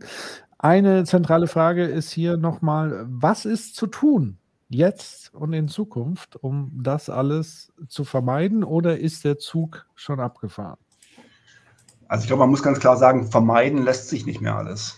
Ähm, der Illusion muss man sich, glaube ich, nicht mehr hingeben, dass man das vermeiden kann. Aber man kann natürlich mit jedem Schritt, den man tut, äh, verringern und vermindern, ähm, was die Auswirkungen sind. Und es gibt jetzt keine Grenze letztendlich dafür. Das ist, glaube ich, eine ganz wichtige Botschaft, dass man jetzt irgendeine Grenze überschreitet und dann ist eh alles zu spät. Das, das wird bei uns zumindest für den Permafrost nicht der Fall sein, sondern ähm, jedes ja, Grad letztendlich oder Zehntelgrad, was man vermeiden kann durch industrielle Emissionen, fossile Emissionen, hilft auch Permafrost ja, zu erhalten und dort weniger Emissionen rauskommen zu lassen. Also die, diese Rückkopplungsmechanismen sozusagen ein bisschen ausbremsen. Das ist das, was man tun kann. Hm. Und da direkt die Anschlussfrage äh, von Nicole. Können wir als Zivilgesellschaft etwas tun, um WissenschaftlerInnen da zu unterstützen? Genau, ja, aktiv werden. Also ähm, die Nachricht sozusagen weiterreichen, weitergeben, ähm, sich mit Leuten unterhalten darüber. Ähm, das ist ganz wichtig. Mhm. Ähm, dass viele Leute das, das mitbekommen, verstehen, auch die Wichtigkeit verstehen, letztendlich dieser Prozesse, dass es eben nicht ja, in der entfernten Arktis passiert ähm, und uns eigentlich egal sein kann. Ähm, es darf eben nicht nach uns die Sintflut sein. Das ist ja die wichtige Message. Sondern wir hängen sozusagen alle mit drin im gleichen Boot. Unsere Kinder hängen mit drin. Und äh, denen sollte man eine, eine lebenswerte Welt überlassen. Das ist wichtig. Mhm.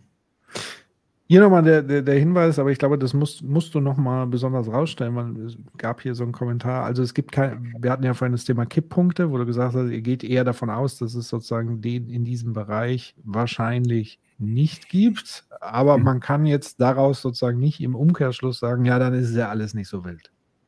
Nehme ich mal. Genau, das ist richtig. Also es gibt nicht den Kipppunkt, den einen äh, auf den man anvisieren kann und bis dahin ist alles gut und danach ähm, ist nichts mehr zu retten. Das, das ist sozusagen nicht der Fall für Permafrost, laut unserem Verständnis.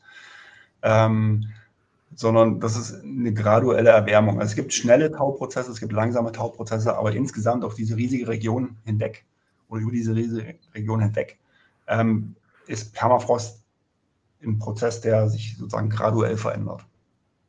Also Permafrost-Tauen. Und äh, entsprechend wird der Kohlenstoff auch graduell freigesetzt. Und das kann man verlangsamen, diesen Prozess, oder man kann ihn beschleunigen. Ähm, wir wollen ihn natürlich verlangsamen, idealerweise. Genau, aber sozusagen die, die, die Botschaft daraus ist letztendlich nicht, naja, dann ist ja alles halb so wild mit dem Klimawandel und so weiter. Also das zieht so ein bisschen ab, weil viele ja eben mit diesen Kipppunkten mhm. nochmal eine zusätzliche Warnung aussprechen. Wie würdest du es dann so einordnen? Ja, also genau, ich glaube, am Anfang sind wir auch eingestiegen, ein bisschen mehr Methanbombe oder Klima- oder mhm. Kohlenstoffbombe. Ähm, wir können tatsächlich sagen, es ist nicht die Bombe, die auf einmal platzt und explodiert. Und das heißt aber nicht, dass es eine Entwarnung ist. Ähm, mhm. dass es uns egal sein sollte, wenn sich das langsam in eine Richtung entwickelt und ähm, sozusagen mehr Kohlenstoff freisetzt, sondern es trägt halt dazu bei, ähm, dass die Erwärmung fortschreitet, verstärkt die Erwärmung und es ist noch nicht in den Klimamodellen mit einbe einbezogen. Das heißt, also wenn wir jetzt 1,5 Grad noch anvisieren wollen, was schon sehr, sehr schwierig sein wird, wenn nicht gar unmöglich, ähm, und wir jetzt schon bei über einem Grad sind, ähm, und der Permafrost sozusagen noch 0,3 Grad hinzugibt, dann haben wir eigentlich nur noch 0,2 Grad, 0,1 Grad Spielraum. Das heißt, von den ja, wenigen hundert Gigatonnen Kohlenstoff, die wir noch emittieren dürfen, als Menschen bleibt uns eigentlich noch viel, viel weniger übrig. Mhm. Ähm, also es ist, es ist nicht die Bombe, es ist die Explosion. aufhören damit. Ja. Es ist die Explosion in Zeitlupe. So.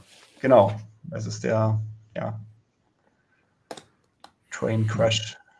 Ja. Gibt es sozusagen jetzt final noch etwas, was, was du äh, unseren ZuschauerInnen irgendwie mit auf den Weg geben möchtest? Irgendwas, was wir vergessen haben zu erwähnen? Jens, Gibt es vielleicht ein gutes Buch, was man irgendwie schnell aufschlagen kann, wenn man da weiterlesen will, ohne Wissenschaftler wie du zu sein? Also für Permafrost gibt es ja leider kein wirklich gutes ähm, populärwissenschaftliches Buch, was mir jetzt gerade einfällt, sondern es gibt eine ganze Menge Fachbücher. ähm, aber es gibt natürlich viele Bücher, die sich mit Klimawandel beschäftigen oder auch Klimawandel in der Arktis. Und da gibt es ja eine ganze Menge. Ähm, ich glaube, ja, dieses 3 Grad Meer Buch ähm, mhm. ist gerade mhm. vor einem Jahr oder vor einem halben Jahr rausgekommen. Das ist ganz spannend. Ähm, beschäftigt sich zum Teil auch mit diesen Themen, was die Polarregionen beitragen, letztendlich zu dem Klimawandel, wie sich dort Veränderungen auswirken. Ähm, ja, das mhm. hatten wir auch schon mal in der Besprechung. Wir haben normalerweise hier, und das ist die Änderung zu heute, ähm, immer so verschiedene Rubriken, wo wir unterschiedliche Dinge vorstellen. Und mhm. neben dem, dass wir halt eben zeigen, so und so kannst du aktiv werden, war eigentlich auch immer eine Rubrik dabei mit dieses, dieser Art von Medium oder dieses Buch oder dieser Link könnte interessant sein. Und da hatten wir das Buch auch dabei und auch noch so ein paar andere. Mhm. Das heißt also, wer jetzt irgendwie neu, new to the show ist und dann sagt, er möchte da halt irgendwie ein paar gute Empfehlungen haben in den letzten Folgen, meist immer am Ende, da stellen wir eigentlich immer was vor. Das sind eigentlich immer Sachen, die ganz gut sind, um mhm. da reinzukommen oder noch weiterzukommen. Mhm. Haben wir jetzt also noch irgendwas Wichtiges in diesem Gesamtzusammenhang irgendwie vergessen, was wir nicht angesprochen haben, was wir nicht bedacht haben? Äh, an Effekten, an Entwicklungen aus deiner Sicht? ich meine, wir sind von, vom Anfang sozusagen vom, vom Abenteuer quasi in die Katastrophe gedriftet. Vielleicht machen wir den Bogen zurück zum Abenteuer. Das Ganze ja. ist natürlich immer noch sehr spannend, auch wissenschaftlich. Und äh, für mich, ich bin mit Begeisterung sozusagen bei der Forschung dabei und hoffe, das auch noch lange machen zu können und auch viele Leute zu begeistern, die entweder auch Forscher werden wollen oder schon junge Forscher sind, ähm, aber eben auch die Öffentlichkeit. Das heißt, wir engagieren uns auch im AVI, beziehungsweise auch bei uns in der, der Gruppe Permafrostforschung aktiv für ja, Kommunikation äh, mit Schulen, mit Museen. Ähm, es gibt einige Citizen Science Projekte mittlerweile auch, ähm, die sich mit Permafrost beschäftigen. Ein ganz spannendes auch, ähm, was zum Beispiel die, diese Eiskai-Polygone, die ich anfangs gezeigt hatte, ähm, kartiert. Da werden also hochauflösende Satellitendaten und Luftbilddaten genutzt und dann können quasi Bürgerwissenschaftler, Freiwillige ähm, helfen, sozusagen zu bestimmen, wie viel Eis, wie viele Polygone in den Böden stecken, was uns dann als Wissenschaftler wiederum hilft, das besser zu modellieren und zu erfassen. Ähm, mhm. Ja, also wir versuchen eine ganze Menge Aktivitäten, ähm, einfach um auf das Thema ja, breit aufmerksam zu machen und die Wichtigkeit klarzustellen. Mhm. Wann steht die nächste Expedition an? Ist da schon was geplant? Die nächste Expedition ist jetzt im Sommer, im Juli. Mhm. Und es geht nach Kanada. Und zwar sind wir da mit dem AVI-Flugzeug Polar 6 unterwegs und werden dort äh, versuchen zu vermessen, wie sich Permafrost verändert. Das heißt, wir haben vor einigen Jahren schon Flugzeugaufnahmen gemacht mit hochauflösenden äh, Laserscanner-Daten und auch Luftbilddaten. Und das wiederholen wir jetzt und dann schauen wir, wie sich die Landschaft verändert hat und können das dann genauer bestimmen. Mhm. Wenn ihr da Ergebnisse habt, entweder wir lesen es in der Presse oder vielleicht schickt uns einfach eine Mail und vielleicht können wir ja dann auch. genau. Ja. Sicher ist sicher. Genau, genau, das wird ein spannendes Abenteuer. Ähm, ja. Sehr schön. Dann cool. vielen lieben Dank für deine Zeit. Danke auch aus dem Chat äh, für das interessante Gespräch. Und äh, ich glaube, die Leute haben viel gelernt, haben zum Beispiel irgendwie geschrieben, dass das Gebiet von Permafrost-Forschung sehr groß ist und so weiter. Also ich habe sehr viel gelernt, auf jeden Fall. Dinge, äh, die mir vorher nicht so klar waren. Und ja, der Chat rastet aus. Toller Gast. Danke, danke, danke. Das geben wir so zurück. Und äh, ja, vielleicht ähm, trifft man sich ja mal wieder nach einem Jahr oder nach so einer Expedition und dann guckt man mal, was sich so äh, tut, weil ja leider die Dynamik tatsächlich sehr schnell ist und sehr ja. viel passiert und ihr ja auch immer wieder neue Erkenntnisse äh, mitbringt. Ja, ja, vielen Dank an euch und vielen Dank an das Publikum für die, für die guten Fragen. Ähm, ich fand es sehr spannend und ähm, auch für mich sehr informativ, also was euch sozusagen wichtig ist und ähm, ja. Sehr schön. Sehr gut. Bevor jetzt, bevor jetzt ja. alle weglaufen, noch ganz kurz zwei Programmhinweise. Nämlich das eine ist halt, ähm, ihr kennt ja bisher das angestammte Sendungsformat, das haben wir jetzt angefangen so ein bisschen umzustellen. Wir experimentieren ein wenig. Und wenn ihr irgendwie sagt, so, hey, wir vermissen die Rubriken oder wir hätten gern was anders oder wir hätten es gern kürzer oder länger oder so, dann schreibt es uns bitte in die Kommentare bei YouTube, damit wir damit halt irgendwie so ein bisschen Feedback bekommen zu dieser neuen Sendegestaltung. Wir machen weiter mit dem Zwei-Wochen-Rhythmus, aber der ist nächste Woche noch unterbrochen, weil nämlich nächste Woche Woche senden wir schon und zwar mit Jan Kohlmeier. Jan Kohlmeier ist Nachhaltigkeitsmanager in Stuttgart und zwar Stuttgart möchte sehr, sehr früh komplett klimaneutral sein, also sehr, sehr früh, also sehr bald. Und ähm, da werden wir mal ausquetschen, wie er das vorhat, wie er das hinbekommen will, gerade Stuttgart. Also es wird unheimlich spannend, äh, kommt vorbei. Ich glaube, da gibt es viel zu lernen und viel zu, äh, viel zu sehen dann da. Genau, das heißt nächste Woche, das ist der 16.05., wenn ich mich genau. nicht täusche, äh, um 20 Uhr zur selben Zeit. Empfehlt uns gerne weiter, lasst ein Abo da, damit ihr rechtzeitig wieder informiert wird. Genau, in diesem Sinne, ihr Lieben, wir sehen uns nächste Woche. Danke, Guido, und euch noch eine gute Nacht, einen schönen Abend, trotz allem. Ciao. Macht's gut. Genau. Tschüss. Genau. Tschüss.